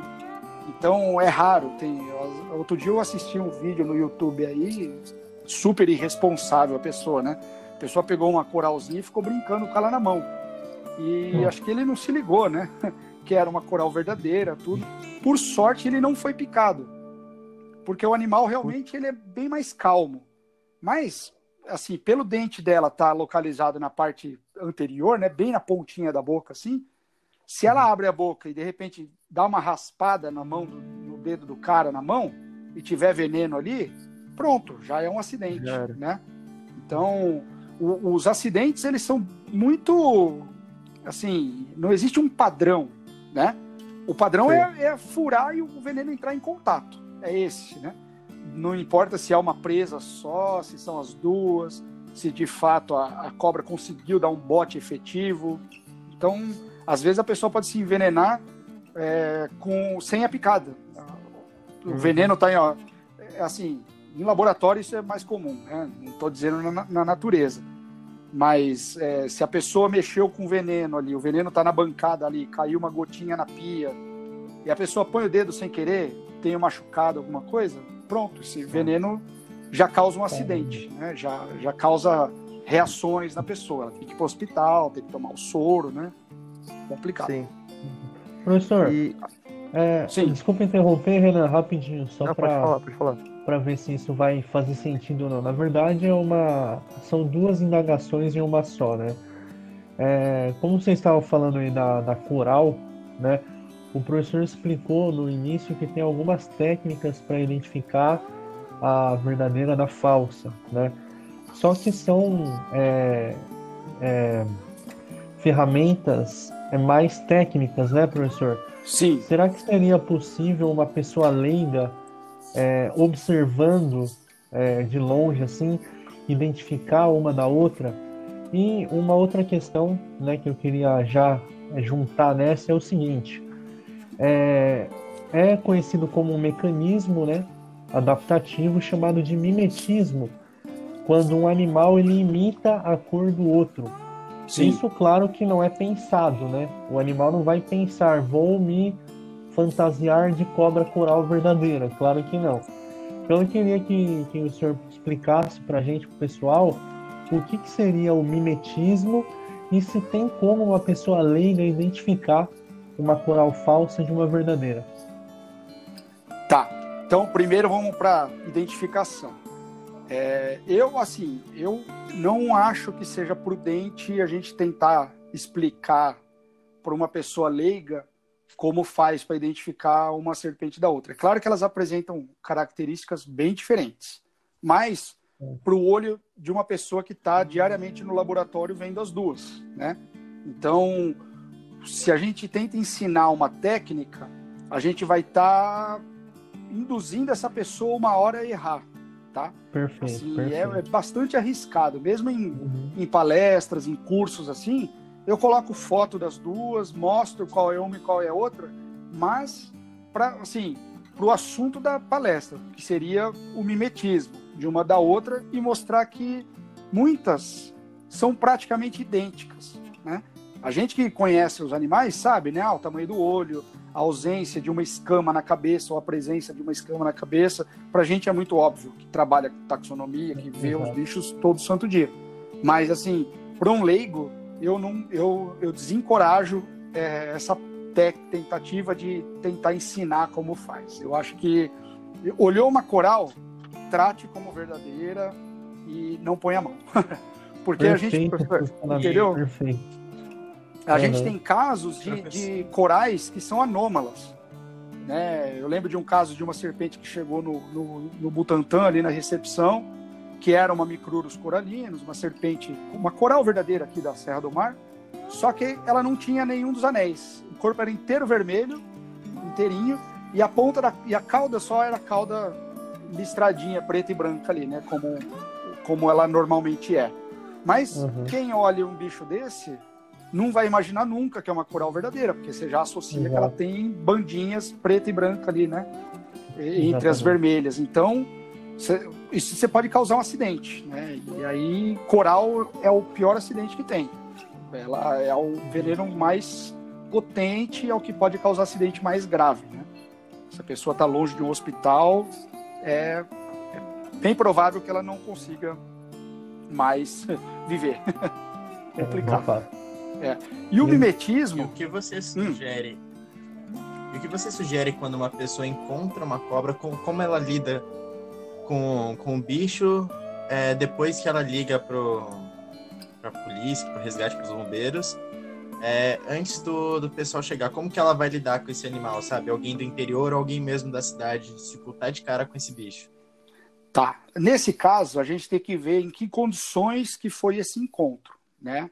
É, eu sei que o corpo de bombeiros ele geralmente vai retirar um animal, se ele está dentro de casa, se ele entrou num, num ambiente ali que é frequentado por pessoas e o morador não sabe identificar, não sabe se é peçonhento ou se não é, né? Então, geralmente ele chama o corpo de bombeiros ou um órgão ambiental, né? Alguma coisa relacionada a animais silvestres e tudo mais. Eu não aconselho a pessoa tentar capturar esse animal, porque a gente não sabe primeiro qual é, tá?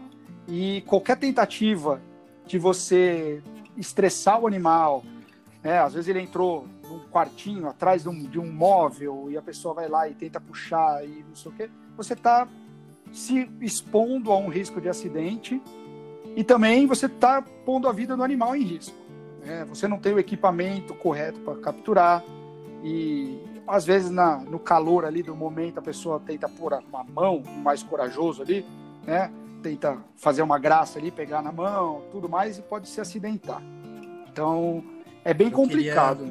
O, o- o mimetismo nesse caso é quando o animal ele usa né, da coloração, do comportamento para tentar se fazer passar pelo mimético dele, que é o venenoso. né? Então, dentro das corais, isso é muito comum, do padrão coral. Então, a gente tem uma série de espécies que são padrão coral, mas que não são peçonhentas. Né? Uma grande parte das espécies. E enquanto, e quando a gente encontra uma coral verdadeira que se distribui numa região, você pode crer que tem uma mimética dela que ocorre próximo ali, ocorre às vezes até em simpatria. Né? Simpatria é quando você tem a mesma distribuição, você compartilha a mesma distribuição dessa outra espécie. Né? Então, é, é bem comum. E isso faz sentido, né? Porque ela está ali onde está a outra. Exato. Isso vale principalmente para animais que têm percepção visual. Aves, por exemplo, alguns mamíferos. Tem uns trabalhos muito bonitos feitos com massinha de modelar, que você modelava a massinha em formato de cobra e você punha lá uma cor marrom, que era o controle, você espalhava numa, numa área de floresta assim, e você pegava uma massinha e punha o padrão coral, punha umas bandinhas vermelhas assim e tal, e espalhava junto ali. Com certeza, né, estatisticamente, o padrão coral era mais evitado pelas, por esses animais, por esses predadores, né? Justamente porque ela Legal. apresenta a coloração de advertência. Então, Muito o vermelho, é, o vermelho, o preto e o branco, eles são um sinal de alerta. Ou vermelho com preto também. Então, tem que ficar atento. E os animais, eles aprendem muito. Quando uma ave observa a outra é, se acidentando, por exemplo, ela evita já aquele padrão porque ela assistiu a outra. E às vezes é um comportamento inato também. Tem outros estudos que mostram ah, passarinhos, uns experimentos muito legais com passarinhos, assim, que eles vão projetando fotos e quando aparece uma foto de uma coral, o passarinho dá um passinho para trás, assim, dá um, um piadinho de alerta, assim, sabe? Caraca. Dizendo velho. que é, hora. eles evitam mesmo. Incrível. E a gente tem essa tendência, né? É, quando vê alguma coisa meio é, que a gente chama de coloração aposemática, que é essa coloração que chama atenção, de evitar, né? E tem um mimetismo que é um pouco diferente desse. É, não sei se vocês já viram umas lagartas de borboletas que lembram umas cabeças de cobra, assim. Já. Já. Aham. Então, esse já é um Já, outro já. tipo de mimetismo. Elas não mimetizam, não é um padrão coral, e sim uma serpente. Então, uma ave que olha assim, a, a lagarta já levanta a cabeça, assim, já faz um displayzinho, a ave já evita esse tipo de coisa porque ela não sabe se é uma cobra. Imita muito Nossa, a cabeça assim, de uma cobra, né? Sensacional, né? É, Meu é Deus. muito bacana. É aquela larvinha que parece um, Pokémonzinho? Não, aquela lá parece. É, Ela é aquela toda lá tem, verde. uns- tem umas coisinhas pra trás, assim, da cabeça, né? Tem É umas verdade. que são cobras mesmo, a cara de uma cobra, tem até uns desenhos laterais que lembram os olhos da cobra. Nossa, que fantástico. É, eu tenho uma série de Incrível. fotos aqui, eu passo pra vocês. Tem umas que parecem as escamas da região gular, assim, né? Do queixo da cobra, aqui, debaixo da cabeça, assim. É perfeito. Eu fiz um. Separei algum material aqui também. Muito legal. Que demais. Manda pra gente que a gente vai postar junto com material de apoio pro pessoal dar uma olhada. depois. Exato. Manda, essa, sim. essa, essa lagarta aí seria conhecida como mandruvá. Hum, não sei o nome. Não sei o nome, pra te dizer. Acabei de dar uma pesquisada aqui, mas pode ser que não também. Eu sei, eu sei que tem uma, eu sei que tem uma, uma espécie de mariposa, acho que se eu não me engano é mariposa elefante. O casulo dela parece muito uma serpente. Ah, então. Ah, o, tanto o formato, ele fica até meio curvado assim. É, ele mimetiza as, as escamas, até o olho da, da serpente. Se eu não me engano é essa. Mariposa é, elefante. Então, Mas tem uma que é a própria, a própria lagarta parece o, isso. o- a cobra. E tem uma delas que parece Ah, a, a cabeça de uma jararaca, assim. Ela é meio triangular, assim. É. É que eu Exato, achei sim. aqui. Isso. Nossa, sensacional, cara. É muito legal. O casulo, né? E você vê, é um, é um grupo completamente diferente. Tá assim, lá atrás, assim, de- na classificação evolutiva ali, tá muito longe de serpente. Mas, assim, o, o propósito natural ali, evolutivo, tá impresso, né? Pô, Uhum. o, que, o que que será que modelou isso, né? Foram tentativas de vários formatos até um se parecer eu com ia serpente, colocar- né? Eu ia colocar agora essa questão, porque você olha assim, né, à primeira vista, principalmente para quem é, não é muito, é, como que eu posso dizer, quem não é muito adepto a pensar cientificamente assim, você vê algo como é, essa ferramenta, né, esse mecanismo de adaptação, dá a impressão que foi calculado, que foi desenhado milimetricamente, que alguém quis fazer com que fosse dessa forma. Design Eu- inteligente. É, É, eu sei que entra, Abafado, Eu sei. abafado. é, eu sei que entra nesse ponto aí, mas é realmente, cara, é, é difícil você olhar e falar, puta, mano. Mas como que chegou a esse desenho perfeito de cabeça de cobra, sabe? Fruto da Sim. seleção, né? É, não, sim, a gente sabe, mas é o que eu tô falando. Mas, pra quem olha assim, isso é quase que impossível isso, né? Ah, isso. Sim. A gente vai longe. Se você observar algumas orquídeas, o formato das flores, pô, uma orquídea nunca teve um olho na vida, nunca teve é, uma sensação assim de, de ter que aprender com a predação, observar um. Mas você olha assim uma flor, às vezes ela imita um inseto idêntico ao inseto Exatamente. que poliniza Uhum. ela, sabe? É uma coisa assim É pra deixar a gente né, cara? demais. é muito E legal, o legal, professor, é que isso aí se estende não só na biologia, né? A gente sabe bem disso. Mas, por exemplo, a sequência de Fibonacci, quando a gente vê o padrão nos galhos de uma determinada árvore, Sim. né? a lei áurea, não a lei, a lei, mas a, a, a lei áurea é dos padrões da natureza que se repetem, né? Sim. Uma galáxia tem o formato de uma concha, enfim, a gente vai longe. A espiral são- né, do molusco. É, exatamente. Então, a natureza tem dessas, né? E é muito interessante tudo isso. É, eu tenho, leia sobre os, não sei se você já viu, sobre os fractais. Nossa, É sensacional, viagem, cara. viagem pura, cara. É o micro É e o macro ali ao mesmo tempo e infinito, né? É muito legal. Exatamente. Pesquisem fractais. Pesquisem É, fractais. Pesquisem os fractais. Cê- Vocês perceberam que o papo aqui foge. O papo aqui foge de serpente, cara. A gente fala de, de coisas holísticas Tudo. e tudo. Exato. Pode falar, quem quer fazer pergunta? Deixa eu perguntar, professor. Fala. E qual que é o papel do Instituto Butantan aqui no Brasil, que a gente ouve tanto falar, mas a maioria das pessoas tipo, só escuta falar, ah, cuida de cobra, tem cobra lá dentro. Qual que é o, o principal papel de, da pesquisa do Instituto Butantan, como funciona o soro e afins? Ué, o, esse pensamento é, é o que foi o Butantan praticamente 90, 100 anos atrás, né? Que o Butantan começou como um- uma fazenda, que quando São Paulo ainda era, era recheado de estradas de terra, né? O Rio Pinheiros ali, que é do lado ali, ele era todo serpentiforme, né? Desculpem o trocadilho da aula, né? Mas ah, hoje, hoje o Rio Pinheiros é todo retificado, né? Ele foi canalizado, tudo. Mas tem uma história muito legal do, do bairro do Butantã ali, que é colado no, no bairro do Pinheiros, né? Isso tudo faz, faz parte da, da história que foi a Fazenda Butantã, que inclusive abrigava o terreno onde hoje é a USP, né? Que foi doado para a USP, o governo do estado, né? Então era uma fazenda gigante e eles viraram um centro de referência, de recepção de serpentes, né? Então, o Vital Brasil iniciou os estudos. Ele era um médico, né? Um, não me lembro se ele era um virologista. Posso estar comendo bola, mas não sei. É bom até pesquisar depois para afirmar. Qual que é o nome? O Vital Brasil. Vital Brasil Mineiro de Continuando, Campanha. vou Esse é o pesquisando. Tá. E ele começou a testar né, o, o veneno em alguns animais, né? Inclusive ele descobriu que o cavalo ele conseguia produzir é, uma reação ao soro que era como se fosse uma defesa ao soro, né? Que estava contido no plasma do sangue dele.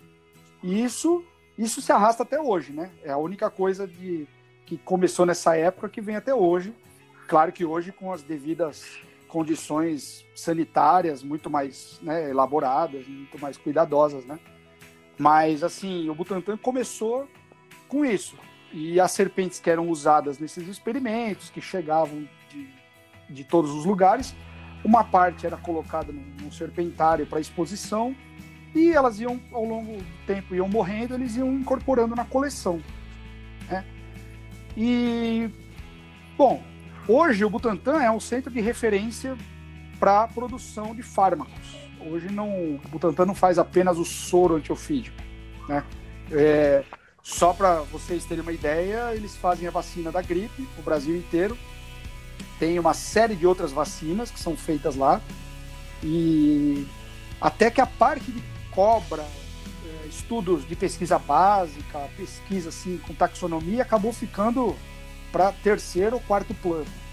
O Butantan Uhum. hoje ele sobrevive, né? Ele é um instituto com bastante recurso inclusive aporte de recurso internacional, ele sobrevive, ele existe para a fabricação de insumos farmacêuticos, de, de, de, fármacos, né?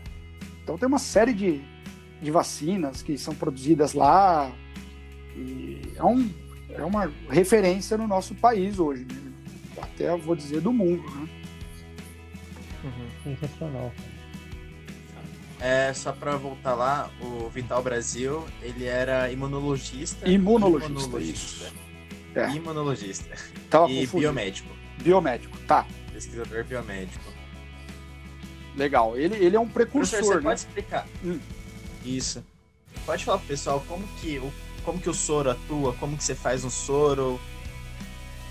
O soro é o seguinte, é... ele até hoje é feito a partir do plasma do, do cavalo, né? Então Sim. o cavalo ele recebe uma dose bem diluída do, do, do, veneno da serpente. É como se a gente tomasse uma vacina, né? Você recebe uma dose Sim. com um vírus atenuado, você não vai sofrer né, o, o efeito daquele vírus. Você vai estimular o seu corpo a produzir anticorpos contra o vírus. É mais ou menos isso. Você coloca uma dose super diluída do, do veneno no cavalo, ele vai produzir anticorpos contra esse veneno, e depois esse sangue dele Legal. é extraído, né? Tem toda a técnica para separação do plasma, né? E no plasma do, do, do, do, sangue do cavalo você vai ter o anticorpo do veneno. E a partir daí ele é fracionado, Legal. ele é separado, tudo. Você vai ter o, o antídoto mesmo, que é só o, o produto final, né? Bacana. Sensacional, cara. É, falando, continuando nesse papo do soro, a gente teve um caso semana passada do traficante que foi picado pela própria cobra Naja, né? Sim. Que é da mesma da mesma família que as corais, se eu não me engano. Isso, né? é isso mesmo, família Lapide. E aí ele usou a única, única dose que tinha no Brasil desse, desse soro contra a Naja, porque a Naja ela não é nativa aqui do Brasil. É, quem estiver ouvindo viu esse caso sabe, sabe disso. E eu queria que você falasse um pouco sobre o tráfico de serpentes aqui no Brasil. Tá. É, esse é um assunto bem, bem falado nesses últimos dias, né? E ao mesmo tempo é uma coisa bem complicada de se abordar, né? É, a gente tem que separar algumas coisas. Né? Existe o tráfico de animais, existe aquele cara curioso que é o criador, que, que gosta da cobra, quer criar uma cobra, tem um terrário em casa, é, tem uma jiboia no terrário e ele gosta de ficar vendo. Tá? A gente Sim. não pode colocar, é, tem que tomar bastante cuidado para não colocar todo mundo no mesmo balaio, entendeu? É, é porque a Nájera ela é ilegal. Exatamente. Né? essas outras cobras, a jiboia, ela é legalizada em alguns casos pelo IBAMA, certo? Em alguns, sim, sim. Tem criadouros, tem, tem lojas que vendem esses pets, né? Que são vendidos como pets, né? São. Algumas espécies de jiboia só, né? Também. Sim. E, e, tem todo um trâmite antes, né? É, porque essas pessoas, esses criadouros, eles não podem retirar um animal da natureza e vender. Você tem que uhum. procriá-lo algumas vezes. Eu não me lembro como funcionava isso, mas eu acho que era a partir da segunda ou terceira geração em cativeiro. Ele já era um animal que não poderia ser mais reintroduzido na natureza, né? É, isso é outra coisa complicadíssima também. Né? Tem muita gente que faz, a gente um exemplo de aves, por exemplo. Ah, a gente tem uma captura ali da polícia ambiental, centenas de aves, não sei o quê. Aí eles escolhem uma área, vão lá e soltam as aves nessa área. Né? Se a gente não sabe de onde veio esse animal, não, não, não é possível a gente soltar esse animal em outra área.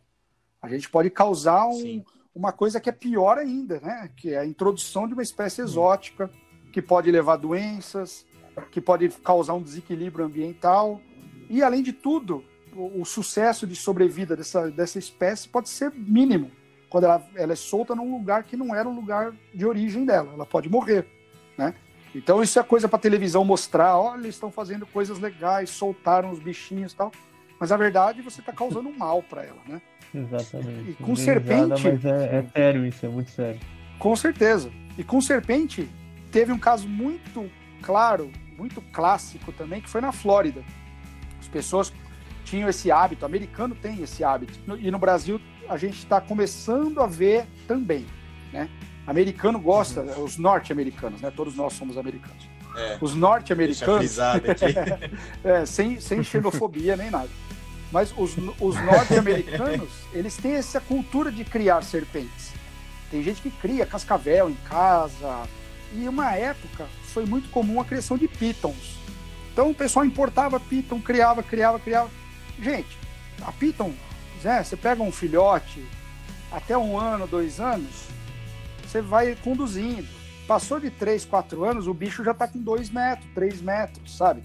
Ele não cabe mais no seu apartamento. Você não tem mais condições. Você vai ter que dar um coelho por semana pro bicho, por mês, sei lá. Ele acaba virando um estorvo. O que, que o pessoal começou a fazer? Começou a soltar esses animais lá nos Everglades ali. E hoje eles já causaram extinção local de várias espécies de aves. Tem até programas que incentivam as pessoas a irem nessas áreas, retirar serpentes. Dizem que tem cobra para todo, todo lado lá no- nesse lugar. Que, por quê? Essas pitons Caramba. se descontrolaram. Começaram a, ser, a serem né, soltas de maneira irresponsável, começaram a se procriar no mato. Hoje elas são praticamente nativas de lá, né, apesar de serem exóticas, e já causaram os maiores estragos que vocês podem imaginar. Então aqui a gente tem que ficar muito atento com isso, porque uma pessoa pega uma naja, poxa, como é que, você- como é que essa naja entrou no Brasil? Já É? começa por aí, né? Já começa por aí. A gente não tem É. criador de naja aqui. Não existe. A não ser clandestino, que deve ter. Que eu não duvido de nada, mas deve ter. Mas Sim. já começa por aí. Aí o rapaz pega um bicho desse, põe em casa. Pra criar. Porque assim, a gente olha a situação, é como se a pessoa fosse um colecionador, mas é um prazer próprio, né? Porque só você tá vendo ela, né? É, é só, É uma satisfação. só para ter o prazer de ter o bicho. Exatamente. E aí, se esse bicho escapa e vai para um vizinho, pica uma criança, ou a pessoa solta num parque ou numa floresta, poxa, você vai ser picado por uma naja num país que não tem soro, você, você vai morrer, Nossa, você é vai morrer. E esse, esse rapaz, né, que é um, um estudante de veterinária, inclusive, né, de Brasília, e Isso. ele teve sim. muita sorte, porque eu ouvi essa semana que ele saiu do coma, né, já teve alta, tudo. Aham. Mas assim, a, a dose que tinha de soro no Butantan era uma dose porque lá no Museu Biológico, na exposição, tem uma naja. Então, é- é- era para salvar um funcionário do Butantan que trabalha com isso legalmente, né? E agora a gente, Nossa, eles vão ter que dar um Olha jeito. o tamanho do problema, então. Pois é. Nossa, E aí tem outro problema, né? O menino parece que teve uma alergia ao soro inicial lá, uma reação ao soro. Que isso é normal também, né? É, durante um acidente com serpente, você tem que procurar um centro médico. Por isso que ninguém aconselha ter o soro em casa. Ah, eu tenho soro porque eu moro no sítio, é, e se causar um acidente, você precisa de um médico para aplicar o soro em você. Você não pode se aplicar o soro. Se você tiver uma reação alérgica, você morre com o soro. E é uma reação forte. Te dá um edema de glote, uma, uma alergia, uma reação anafilática lá, você morre. Então, tem que ir para o hospital. E lá o médico vai saber reverter um quadro caso você tenha um acidente. né? além de que é, para cada, para cada acidente, né, seja botrópico, é, tem um, um- um soro específico, Tem. não tem? Não é algo ge- geral? Não, não existe. Não é o soro. o- a gente chama de soro polivalente algumas espécies só. Por exemplo, o Butantan andou fabricando, eu acho que ainda tem, um soro que era o polivalente para cascavel e jararaca, que era o, o botrópico e o crotálico. Simplesmente eles juntam as doses e, e, e usam, né? Então serve para os dois acidentes. Né? Mas assim, ele é, o o soro é específico. Ele é específico. Então, sofreu um acidente com coral, a pessoa vai ter que ir para o hospital tomar um soro elapídico. Anti-elapídico, né? Uhum. Jararaca, antibotrópico, o cascavel anticrotálico e a surucucu, que é bem raro ter acidente, mas é o soro antilaquético. Ô, Professor, e é, caso uma pessoa ela tenha sido é, tenha sofrido um acidente com uma serpente, a serpente acabou fugindo, você não conseguiu ver qual, qual era a serpente. Quando você chega no hospital, o que, que geralmente acontece? Que que é, qual, qual soro é aplicado em- em- no na vítima, geralmente, né? É, nesse caso, aí você tem que procurar. É aí que é o complicado também, né? Porque você tem que chegar no hospital, explicar para o médico o que aconteceu, né? E Uhum. aguardar a manifestação de algum sintoma para começar a administração do soro. Tá? Você não, Hum, você não recebe o soro de cara quando chega, não, né? Porque o soro também, Sim. né, como eu falei, tem aquele problema. Você pode ser alérgico e ele pode causar um acidente pior até que o da serpente, se você não for envenenado, por exemplo. né? Eu aconselho, é, se você reside aqui na Grande São Paulo, está próximo aqui do, do- da cidade, vai para o Instituto Butantan. Lá é o, onde está o Hospital Vital Brasil. Ah, o médico lá trata de acidentes sempre, todo dia, então ele conhece. Mesmo se você não tem a serpente na mão, ele vai, pela manifestação dos sintomas, ele vai saber qual cobra foi. né? Não, Ótimo. tem, não tem erro. Porque tem casos de acidentes que são assim: eh, uma serpente não peçonhenta, a pessoa se assustou ali no meio de um- uma lavoura, sabe? Achou que foi picado, porque às vezes a pessoa tem um efeito placebo ali, ou se espetou num, num galho, viu uma cobra no chão, pronto, fui picado, né?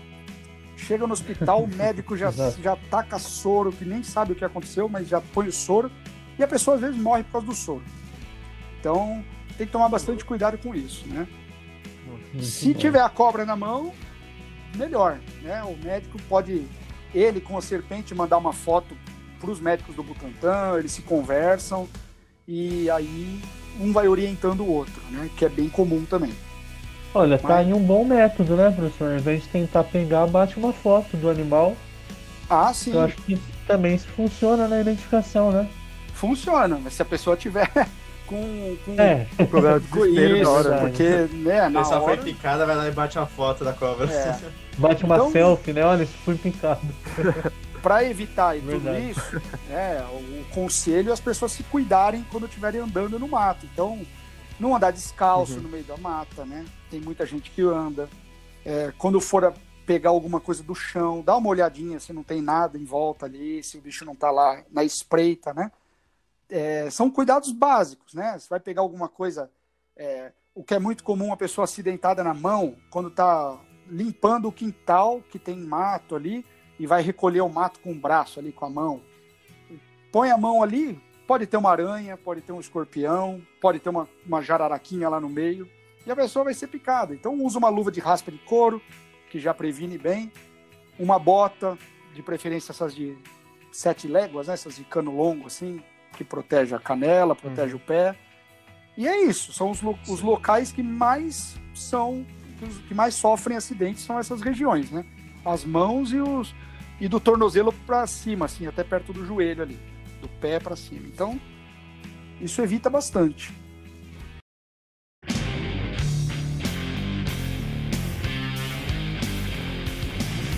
Então, gente, voltamos para o nosso último quadro. Agora a gente vai trocar um- uma ideia bem rápida sobre as espécies brasileiras, o papel dos zoológicos e afins. É, no Brasil a gente tem espécies muito lindas. O pessoal só fica vidrado naquelas pitons enormes do, do Sudeste Asiático, né? E aqui a gente tem serpentes maravilhosas, como a caninana, a surucucu, as jiboias, as corais. Você podia falar um pouco mais pra gente, professor, dessas serpentes brasileiras e a relação da população brasileira com elas? Como é que as pessoas lidam com esse medo assim das cobras? Sim, é, é como você disse, né? Parece que as, o- a- as serpentes exóticas, né? As serpentes de outros países parece que chamam mais atenção do- dos brasileiros do que as nossas próprias, né? E eu acho que em, em parte uma culpa é nossa também, né? Porque a gente deveria ter esse papel de divulgação científica, de explicar para a população. Poxa, nós temos 412 espécies de serpentes ocorrendo no Brasil, né? De acordo com o último trabalho que saiu. E dessas 412, a gente tem mais pelo menos umas 10 aí novas e outras que vão surgindo enquanto as pessoas vão, vão estudando, vão trabalhando. Então, assim, poxa, 412 espécies são muitas cobras, né? E dentro dessas a gente tem a maior variedade que vocês podem imaginar de cores, de tamanho, de hábito. E para mim todas são lindas, né? Eu sou super suspeito para falar porque são animais que me encantam desde a minha graduação, né? Apesar de eu ter iniciado a minha graduação com botânica, eu fui logo cedo, assim, logo que eu me formei, eu já fui para a parte das, das serpentes. E tô até hoje, né? Então, eu acho que a gente tem muitas espécies interessantes para serem estudadas. E a relação da população é a gente consegue enxergar todos os espectros assim. Você encontra pessoas que são bem respeitosas com esses animais na natureza. É, você conversa com pessoas às vezes muito simples e essas pessoas dão uma super aula para gente, né? Falando, olha, aqui É tem determinada legal. espécie, é, ali tem outra espécie, a gente sabe que aquela espécie não é venenosa. Por exemplo, a mussurana, porque ela come jararaca e não sei o quê, e a gente fala, caramba, a pessoa sabe, né? E ela sabe com vivência de campo mesmo, né? Ela já viu isso Sim. acontecer, né? Então eles acabam respeitando. Outras pessoas, não adianta o quanto você mostre uma dormideira que você encontrou dentro do alface, que não vai fazer mal, que come lesma e não sei o quê, ele vai matar todas. Então, assim, tem uma relação muito difícil, né, com algumas pessoas em, em assimilar, de fato, assim, o papel das serpentes na natureza, né? Fora as lendas, né? Crendices, Nossa, é, e- recheada dela. Muitas, muitas, assim, histórias cabeludas, assim, que você ouve e você não acredita. Cobra que, que mama, que o cara chegou lá, a cobra tava mamando na vaca, isso não é verdade. Ou senão, ah, fulano ali, é, é comum pra caramba. Ou senão, assim, a mulher que tá lactante, né, tá lá amamentando o filho, Uhum. a cobra vai à noite lá, põe o rabinho dela na boca do filho para ele pensar que tá mamando Isso é e ela louco. vai mamar a mulher, claro. Ah, Vocês- professor, Caraca. Se vocês Tem uma. pesquisarem, vocês vão ver várias, cara. várias. professor, Hum. eu tenho uma dessa aí que é bem próximo de mim. Eu não ia falar quem, mas é a avó da minha namorada. Eu acho que ela vai me bater depois que ela ouvir. Mas é sério, você não pode assoviar dentro da casa dela. Nossa, Ela fala que chama Não cobra. aparece. pois é é. sério, juro Pra mim chamava. Saci. É sério. cara. Não, e assim, esse tipo de, de crendice que tá já na, arraigado assim, na população, você não consegue retirar. Mesmo que você fale, é mentira, não existe isso. A pessoa jura de pé junto que viu. É verdade. É complicado. É muito interessante ao mesmo tempo, porque faz parte do, do folclore mesmo, né? Cultural brasileiro. né? Exato. sim. Sim, é cultura. A gente Ah. respeita bastante tudo, mas é, essas viagens, né? Eu já fiz muita viagem por aí para coletar, né? E a- o método mais eficiente que a gente tinha de coleta era com essas pessoas que matam cobra, infelizmente, porque o cara falava: o que passar aqui eu meto a enxada. É assim mesmo. Aí você, não, Caraca. mas não faz isso. Não, eu mato, eu mato, eu mato, eu mato. não tem conversa. Aí a gente É, falava: não então tá bom. conversa. Exatamente. Então segura esse balde com álcool aqui. Se você matar, você joga aqui dentro pra mim, você guarda pra mim. Putz, você ia lá no três meses depois, o balde tava transbordando de cobra. Caraca. Por um lado, Nossa. é, Ó, você, ah, isso é matar animal silvestre, isso é crime, né? Você explica Uhum. pra pessoa que a pessoa Uhum. pode responder um processo, que não sei o quê, mas a pessoa não, não liga. Assim, não é que não liga, né? A gente tem que respeitar o medo também, né? A pessoa tem pavor, Sim. ela fala: não, a minha família está em risco, eu não vou dar mole, eu vou matar mesmo tal. Aí a gente pensava assim: poxa, se a pessoa vai matar, é, eu jamais vou incentivar uma coisa dessa. Mas assim, vai matar, vai jogar no meio do mato, vai apodrecer o bicho, o carcará vai comer. Pô, guarda pra gente, né? A gente leva pra uma coleção científica, estuda Sim. o animal, mesmo morto, né? Pra gente tem uma importância grande. Mas é interessante. é- eu já ouvi uma, professor, Eu ouvi uma vez que a cobra é vingativa, que se você bater nela, Sim, ela volta de noite pra te pegar. ela volta. Ou ela te espera na trilha. Puxa os seus pés. Ela te espera na trilha, Espera eu na trilha. ouvi. Ah. Eu ouvi lembrei uma boa agora de cobra d'água, que ela vai entrar na água, ela tira o veneno, põe numa folha, deixa ali do lado do, do, do lago, entra na lagoa, tudo, depois ela volta e põe o veneno de volta na boca, né? Não, não, Se- não, É tipo, é não dá tipo pra acreditar uma- nisso, cara. É, Um acessório. eu- como é que ela põe e tira Mano. sem a mão, né, cara? Eu fico imaginando isso. Não, não dá pra não acreditar o pessoal falar disso. né? É verdade.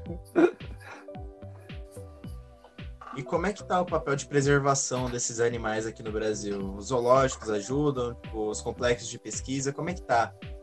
De conservação dessas serpentes aqui, no, pelo menos no Brasil. Não sei se na América Latina você tem alguma é, uma ideia do- de como seja, mas principalmente no Brasil. Olha, de conservação, por incrível que pareça, a gente tem programas muito legais. Né? Tem um programa federal, obviamente não iniciou nesse governo, né? É do governo anterior, e que era uma verba destinada, né? Que ia para o IBAMA e para o RAM, que é um braço do IBAMA que trabalha com os, anfíbi, com os anfíbios e com os répteis. E eles tinham planos de ação nacional, que chama, né? Que é o famoso PAN. Então eles bolaram PAN para tudo que é grupo de espécies. Então, PAN da Mata Atlântica, o PAN das serpentes insulares, o PAN da, do Pantanal. E todos os pesquisadores né, especialistas nesses grupos, nessas áreas, se reuniam uma vez a cada ano ou duas vezes no ano para discutir planos de conservação, metas e tudo mais. E eu participei de vários deles. E ó, vou dizer para vocês que foi surpreendente, porque a gente conseguiu via federal mesmo, né? Os caras do Ministério do Meio Ambiente estavam lá e a gente conversando tete a tete com os caras, o que, que precisava ser feito, é, métodos para conservação, como que a gente podia evitar que as pessoas chegassem perto de alguns animais e não sei o quê. É um planejamento bem extenso, mas que surtiu muito resultado. Teve verba federal investida e teve coisa que foi para frente mesmo, deu certo assim, né? Mas isso pensando na preservação das áreas dessas cobras, né? É, já os zoológicos e os centros de, de exposição, de pesquisa, eles têm um outro papel. Eles geralmente ficam com material de apreensão, né? Então, essa naja, por exemplo, ela está num zoológico de Brasília, porque ela não pode ser reintroduzida porque ela não é daqui. Não se sabe se ela foi retirada da natureza no país que ela é, tem origem ou se ela é de cativeiro já, né? Se já nasceu em cativeiro. Então é assim, é um animal que não pode ser reintroduzido de jeito nenhum. Ele só serve ou para ir para uma coleção científica ou para ficar à disposição. Uma exposição para as pessoas conhecerem, né, e verem. Então eu acho que o, o papel desses centros, né, zoológicos e tudo mais, é exatamente você conscientizar a população, né, mostrar ali, né, a pessoa chegar num vidro, perto de um vidro e ver o animal vivo ali, né, se alimentando, num hábito ali, subindo num galho, descendo. As pessoas aprendem muito, né? Principalmente crianças, né? Você leva uma criança lá, a criança fica encantada, né? E tá ali o futuro, né?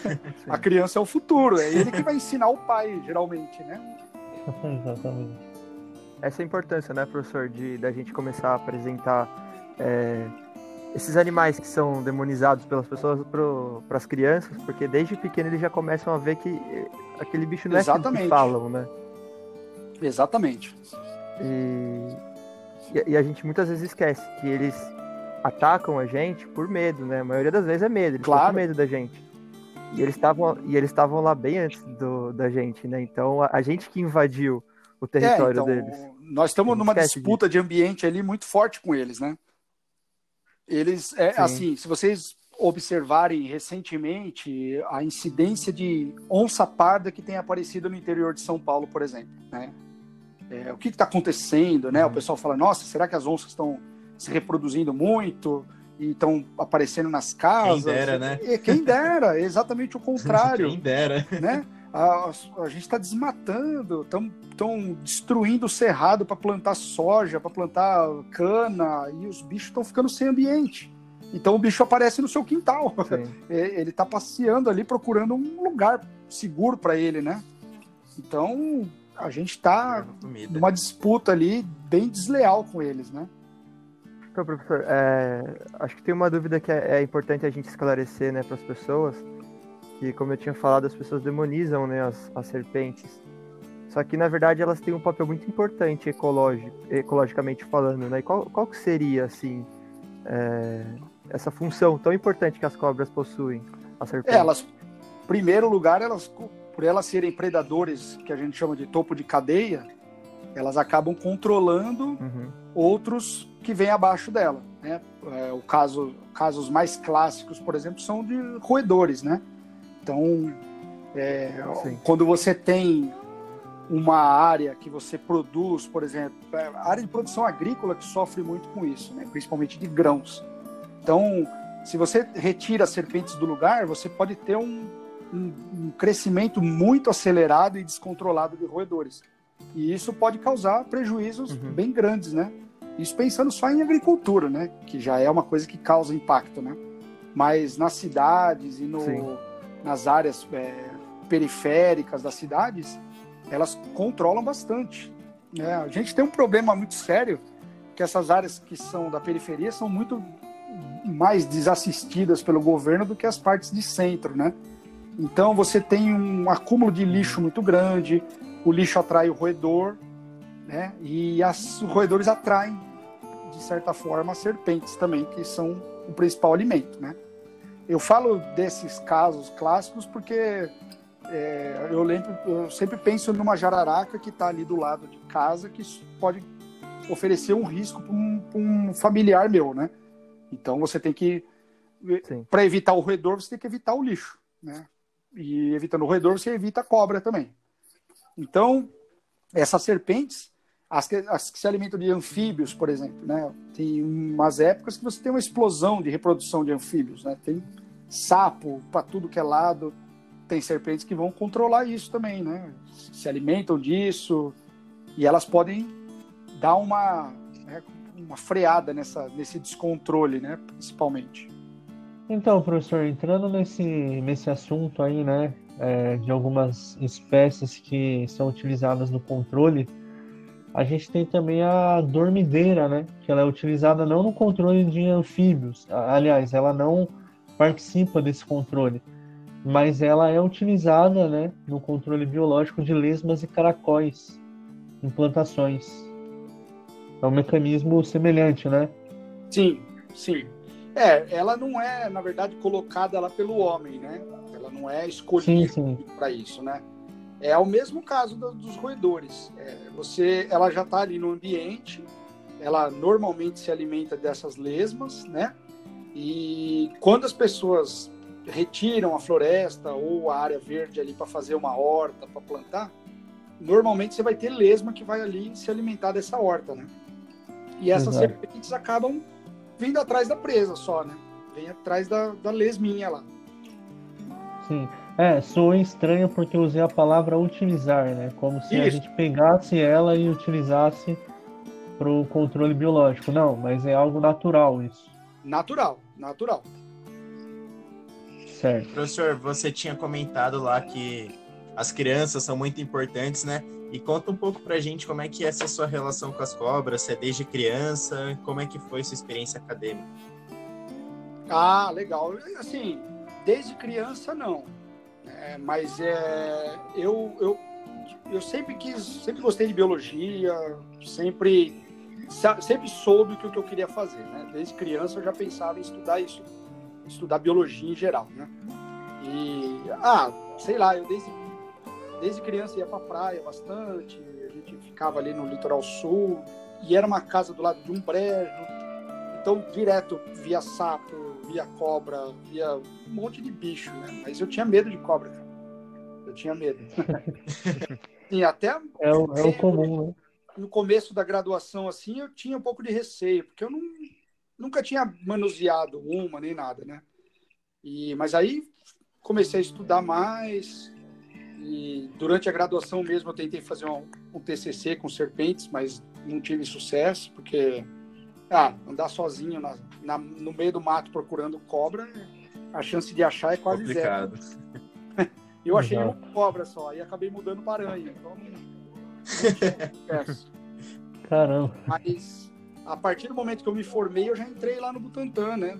No laboratório de serpentes, tudo. E aí foi onde eu tô até hoje, né? Que eu faço até hoje. Então, passei muita coisa lá, né? Aprendi bastante coisa na identificação. É, aprendi uma coisa muito importante que é como a gente lida com o público que traz a serpente pra gente, como que você aborda essa pessoa, que tipo de informação que você extrai dela para você usar o- a serpente no trabalho, né? Isso é muito interessante. E aí eu fiz o meu mestrado lá com, com as serpentes do município de São Paulo, que chegava muita, muita, muita lá no Butantã, todo dia chega ainda, né? As eh, serpentes da, do redor ali do, do Instituto Butantã e do resto da cidade. Aí eu comecei a trabalhar com mapa, com distribuição dessas cobras na cidade. Aí já estava pensando uma coisa melhor para o doutorado, que era Mata Atlântica, fazer biogeografia, né? Que ia ter mapa, né? Bastante. Tanto é que resultou nesse atlas que eu passei para vocês, né? Nesse trabalho de, da distribuição das espécies do, do Brasil. E Sim, a gente podia até colocar o link na descrição, né? Para o pessoal dar uma olhada. pode, com certeza. Esse, Um esse atlas trabalho bem é completo. clássico. Sensacional. E aí eu Professor, comecei a estudar taxonomia também, né? Diferenças de umas cobras para as outras, tal. E aí fui para as jararacas, que era um grupo bem assim gritante de tanta coisa que tinha de diferente. Aí descrevi duas espécies de ilhas, tem mais um monte aí para descrever ainda. Então legal. tem pano para manga ainda com um bom tempo. Professor, Sim, ouviu o episódio do Sapiens Cast? Curtiu o papo? Pensa em trabalhar com serpentes. Quais são as suas dicas, os primeiros passos? primeiros passos, olha, eu sugiro ler um pouco, né, baixar assim o que você conseguir de artigos, é, estudar um pouco sobre isso, para você procurar alguém já com uma ideia na cabeça, assim, né, do que pode ser feito, porque é comum a gente ter essa dúvida, né, no começo, assim. né, eu, eu mesmo tive isso e eu gostaria de ter tido essa dica antes, né? É, claro, Então, procure um especialista, converse sobre o que é possível fazer, se a área do cara é ecologia, se é mais história natural, que você vai estudar dieta, reprodução, se é taxonomia, sistemática, biogeografia, tem um monte de coisa. Tem coisas que você, a única coisa que você não vai ver na frente é a cobra, porque é, o pessoal retira, retira as glândulas do bicho, vai trabalhar com a glândula do veneno, vai fazer histologia, vai fazer corte, vai analisar o que, que ele produz. Assim, vai trabalhar a partir da fisiologia mesmo, né? E mas é mais laboratório, né? Se o cara gosta de mato, gosta de ver o bicho no campo, aí tem que fazer algo mais Depende, né? É, história natural. Tem muita coisa. Legal. Legal, professor. Obrigado. Imagina. e É, assim, pra- tem que estudar. É, Primeiro, não tem jeito. que estudar muito. Quem é da biologia já sabe, né? Que tem que estudar muito quem é biólogo. Qualquer Tem, área é. né, que a gente for seguir. Tem que estudar até as horas. É verdade. A gente falou de várias, várias, várias serpentes e eu queria saber, você tem alguma serpente preferida, professor? Aquela que, sei lá, mais, que você acha mais bonita? Mexe com você. É, que mexe com você.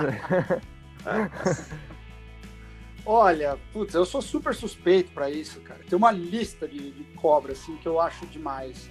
Mas eu- o grupo que eu trabalho, que são as, as jararacas, né? A, a mais vagabunda de todas aqui, a Bótrope jararaca mesmo. Eu acho esse grupo sensacional. Ah, Eu O gosto que que te demais. fez, o que que tem nelas que atrai a sua atenção? Ah, eu acho que a plasticidade fenotípica do bicho, de se adaptar a qualquer lugar, de estar se modificando em qualquer ambiente, de Muito legal, né? você entrar numa ilha aqui do litoral de São Paulo e o bicho está lá, uma população isolada lá, não tem mais nada na ilha, mas o bicho tá lá resistindo, entendeu? Eu acho que. É um bicho bem. Que, que mexe. Se eu perguntar o bicho que mexe comigo, é esse daí. Da hora, professor. Legal. Além da beleza delas, né? Sim, sem contar isso, né? A, a- variedade de cores que esses bichos têm Sim. é, é incrível. E assim, nunca se repete de um pro outro. É uma coisa assim, maluquíssima. Que legal. Eu achei que era meio Coisa padrão. Não, o padrão tem, mas se você analisar, é igual zebra. Você olha assim, é o padrão zebra, mas Ah, sim, sim. é tudo meio diferente entre elas, assim, sabe? É, cada um tem a sua peculiaridade, né? Exatamente. Bom, pessoal, então é isso. Espero que vocês tenham gostado. Professor, obrigado pela sua participação. Foi uma honra recebê-lo aqui. O assunto ficou incrível. E eu Ficou. acho que cada um de nós também é, curtiu demais estar fazendo parte desse momento, professor. Foi uma experiência sensacional. A gente, eu pelo menos aprendi muito, muito com, com, essa- com esse bate-papo. É, e eu que troco de área de biologia toda hora, né? Que eu quero, cada hora eu quero. Ontem eu queria estudar peixe-boi, hoje eu já quero estudar é, jararaca. E Ah. vai ajudar muita, vai ajudar muita pessoa que tá na biologia que também a escolher o caminho, né?